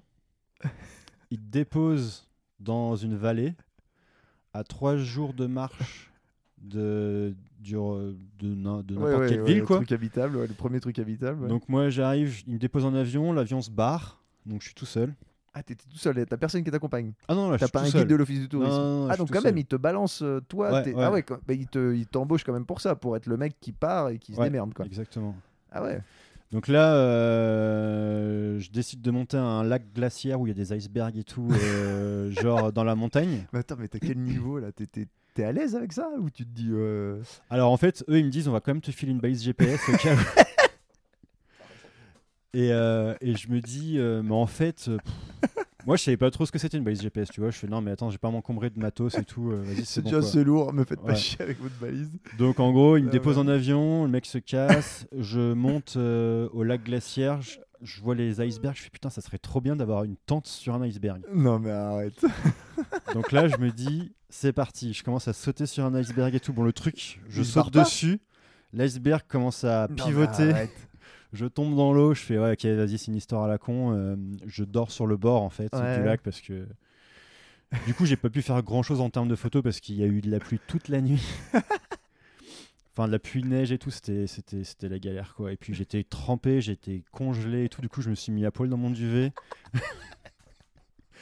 Je suis resté là et le lendemain, dès qu'il a fait jour, j'ai tout rempaqué, euh, trempé, je suis redescendu et puis je suis allé marcher. euh, Et t'avais quand même des clichés, t'avais quand même un truc. Ouais, t'avais une histoire en tout cas. J'ai une bonne histoire, j'avais pas énormément de clichés, mais j'ai une bonne histoire. Et, euh, et en fait, le truc, c'est que après, en fait, c'est un bateau qui venait me chercher. Donc, il fallait que je sois à un heure de rendez-vous, à un jour de rendez-vous, à tel endroit pour que le bateau vienne me chercher. et- C'est incroyable ça. Est-ce Ouais. que est-ce que t'as vu euh, La vie rêvée de Walter Mitty Ouais, bah justement, ce film-là, je voulais t'en parler il au pas- début. il est passé, il est passé il y a pas longtemps et en Ah fait ouais je l'avais vu ce truc. Et j'avais déjà bien aimé et là je l'ai regardé. et Je trouve ça incroyable ce, ce film. Et bah, tu vois, pendant Je ma dépression, ça Ouais. doit être le moment où il est sorti. Ah parce que ouais, je me rappelle d'avoir vu les affiches dans le métro et tout. Et j'étais en mode putain, mais en fait, c'est ça qu'il faut que je fasse, c'est que Bah je me ouais. casse. T'as vu et, et ce film, je le trouve justement bah, pour quelqu'un qui a envie de se barrer, Ouais. je trouve ça incroyable. Ah, la vie de ce mec et tout. Super et inspirant. je pense, je pense qu'en France, on a peut-être, tu sais, quand tu vois Ben Stiller, bah, en tout cas notre génération, on pense au film un peu à la con, tu vois. les- Ouais. Et ce film-là est euh, un vrai message, tu vois. Un vrai message. Je l'ai- et tu sais, je l'ai re-regardé. T'as vraiment, tu, tu vois, t'as le côté euh, l'aventurier, la Sean Payne, et t'as le côté Ben Stiller, le mec qui se, en fait, qui se rend compte qu'une fois qu'il a fini de rêver, il- quand il y va, il, tu Ah vois, bah, ça il- marche, quoi. ouais, ouais, là, ouais, c'est incroyable. Il est, il est Ouais. très cool ce film. Donc la, vie, que la tu- vie rêvée de Walter Mitty, ceux qui veulent euh, regarder ça, c'est assez inspirant. Ouais, du coup, ce film, c'est ce film-là Ah, qui m'a inspiré. euh, Ah, ouais, c'est marrant, t'en parles. mais, euh, mais voilà, effectivement, ce Tu vois, film. quand, quand t'as parlé de tomber dans euh, de l'iceberg, là, quand il saute là, l'hélicoptère, bah, voilà, tu sais, qu'il tombe et puis qu'il dit qu'il est un des des trois euh, non euh, à avoir sauté d'un hélicoptère dans les c'est Ouais, voilà. truc de Barjo ça. et ben exactement. En fait, ce film, il m'a gra... bah, c'est, je pense que c'est ça qui, enfin, ce film, Ça t'a poussé, ouais. m'a beaucoup Ouais. poussé. Et en fait, tu te rends compte, ce que tu dis, mais en fait, les mecs qui bossent sur National Geographic, les gars qui sont comme Ouais. Sean Penn et tout, mais euh, comment, c'est quoi leur vie, comment ils font pour y arriver, tu vois? Ouais. On... le mec il a pas plusieurs vies tu vois il est dans Ouais. le même temps que nous on- il a Ouais, réussi à faire ce qu'il fait tu vois donc à un moment en fait c'est si tu mets des actions en place et que tu Bah, as les couilles de le faire en fait T'es le t'es pas le Wal- ouais t'es un peu non mais c'est vrai t'as Bah- fait, fait des trucs t'étais pas du tout parti là-dedans quoi. non pas du tout tu Et vois tu te et au retrouves final dans des spots tu... de ouf à te faire déposer en avion. euh, ouais et tu mets ça en place et au final ben tout est possible quoi c'est incroyable non mais c'est incroyable. faut juste euh, voilà. Donc voilà Euh, Ouais, alors Donc ouais, je pense qu'en fait, en, en, en mettant les actions en place, euh, en fait, on peut arriver à tout ce qu'on veut faire. Quoi. hein. Il suffit Mm. juste d'avoir le courage de faire le premier pas, je pense. Après, il y a la, la- l'énergie cinétique qui se met en place. Et ça, le- en fait, le plus dur, c'est le premier pas. ouais c'est de se lancer quoi. Et après, tu trouves tes, tes marques et, Et tu, tu- et je pense que avance, tu te rends compte qu'en fait c'est pas si compliqué? Quand tu regardes en arrière, tu te rends compte qu'en fait, euh, ce qui te faisait vachement peur avant, hmm. au final, c'est bidon. quoi.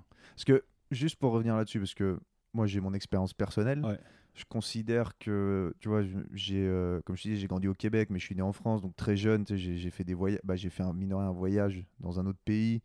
Euh, tu vois, après quand j'étais jeune, mes parents, on a voyagé en bateau, on a fait des trucs, tu vois, on est allé en péniche sur le canal du Midi, des trucs comme ça. Euh, donc je considère que ça, ça m'a aidé beaucoup. Et dès que j'avais, euh, tu vois, 18 ans, je suis parti dans les pays de l'Est en train, tu vois, ça m'a, ça m'a déjà forgé, tu vois, euh, comment dire, ça m'a formé à ce genre de choses. Mais toi qui es parti plus tard, sans vraiment d'expérience, à quel point tu- t'imaginais pouvoir faire tout ça?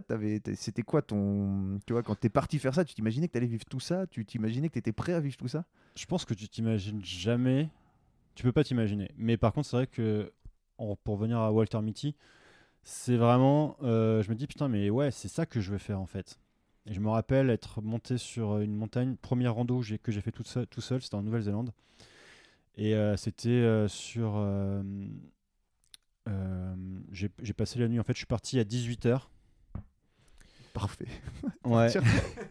en fait, c'est une rando qui, qui, où il y a énormément de, de touristes. Et donc, je suis parti à 18h, il n'y avait personne. J'étais seul dans le parc. Et il y avait des volcans d'activité et tout. Et j'ai dormi sur euh, mon euh, NRUE. Je sais pas trop comment on le dit, mais euh, c'est NGH. A, RU. ça Enfin bref, C'est le nom d'une montagne. C'est euh, Ah, ce qu'ils ont utilisé pour le mont Doom en- dans Le Seigneur des Anneaux. D'accord, ok. Donc je dors là-haut. Et au réveil, j'ouvre ma tente et tout. Donc il y a une petite tempête et tout pendant la nuit. C'était un truc de. Ouais, c'était marrant. Euh, marrant. après la tempête, le calme plat. Et du coup, t'as pas d'arbre, t'as rien, t'as pas de vie en fait. Donc, Ouais. Plus un pet de vent. Et là, en fait, j'entends mon corps qui. qui... Il n'y a plus un seul bruit en fait. Ah, J'avais jamais toi, vécu quoi. ça en fait. Je m'entendais que moi. Donc je sentais mon corps qui, qui vivait, tu vois. C'était un truc de fou. Ah ouais.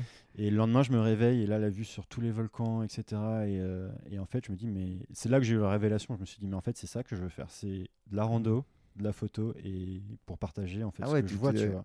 Ah ouais. Donc là, ça a été. Là, là tu penses que c'est le truc fondateur là, le... Ouais. de la suite, de toute la cette, suite de. cette nuit-là et ce jour-là, ouais, c'était clairement, euh, voilà. Parce qu'avant, tu, c'est ça. Si on reprend tout ce qu'on s'est dit, bah, ce que tu as dit depuis, depuis Ouais. le début, tu faisais des trucs à droite à gauche, Ouais. et là, ça commençait un peu à décoller. Là, tu t'es dit, le déclic, il est en haut de cette montagne. Mais Ouais. vraiment, quoi. As En fait, j'ai la- ouvert la tente, je me suis posé, j'ai pleuré.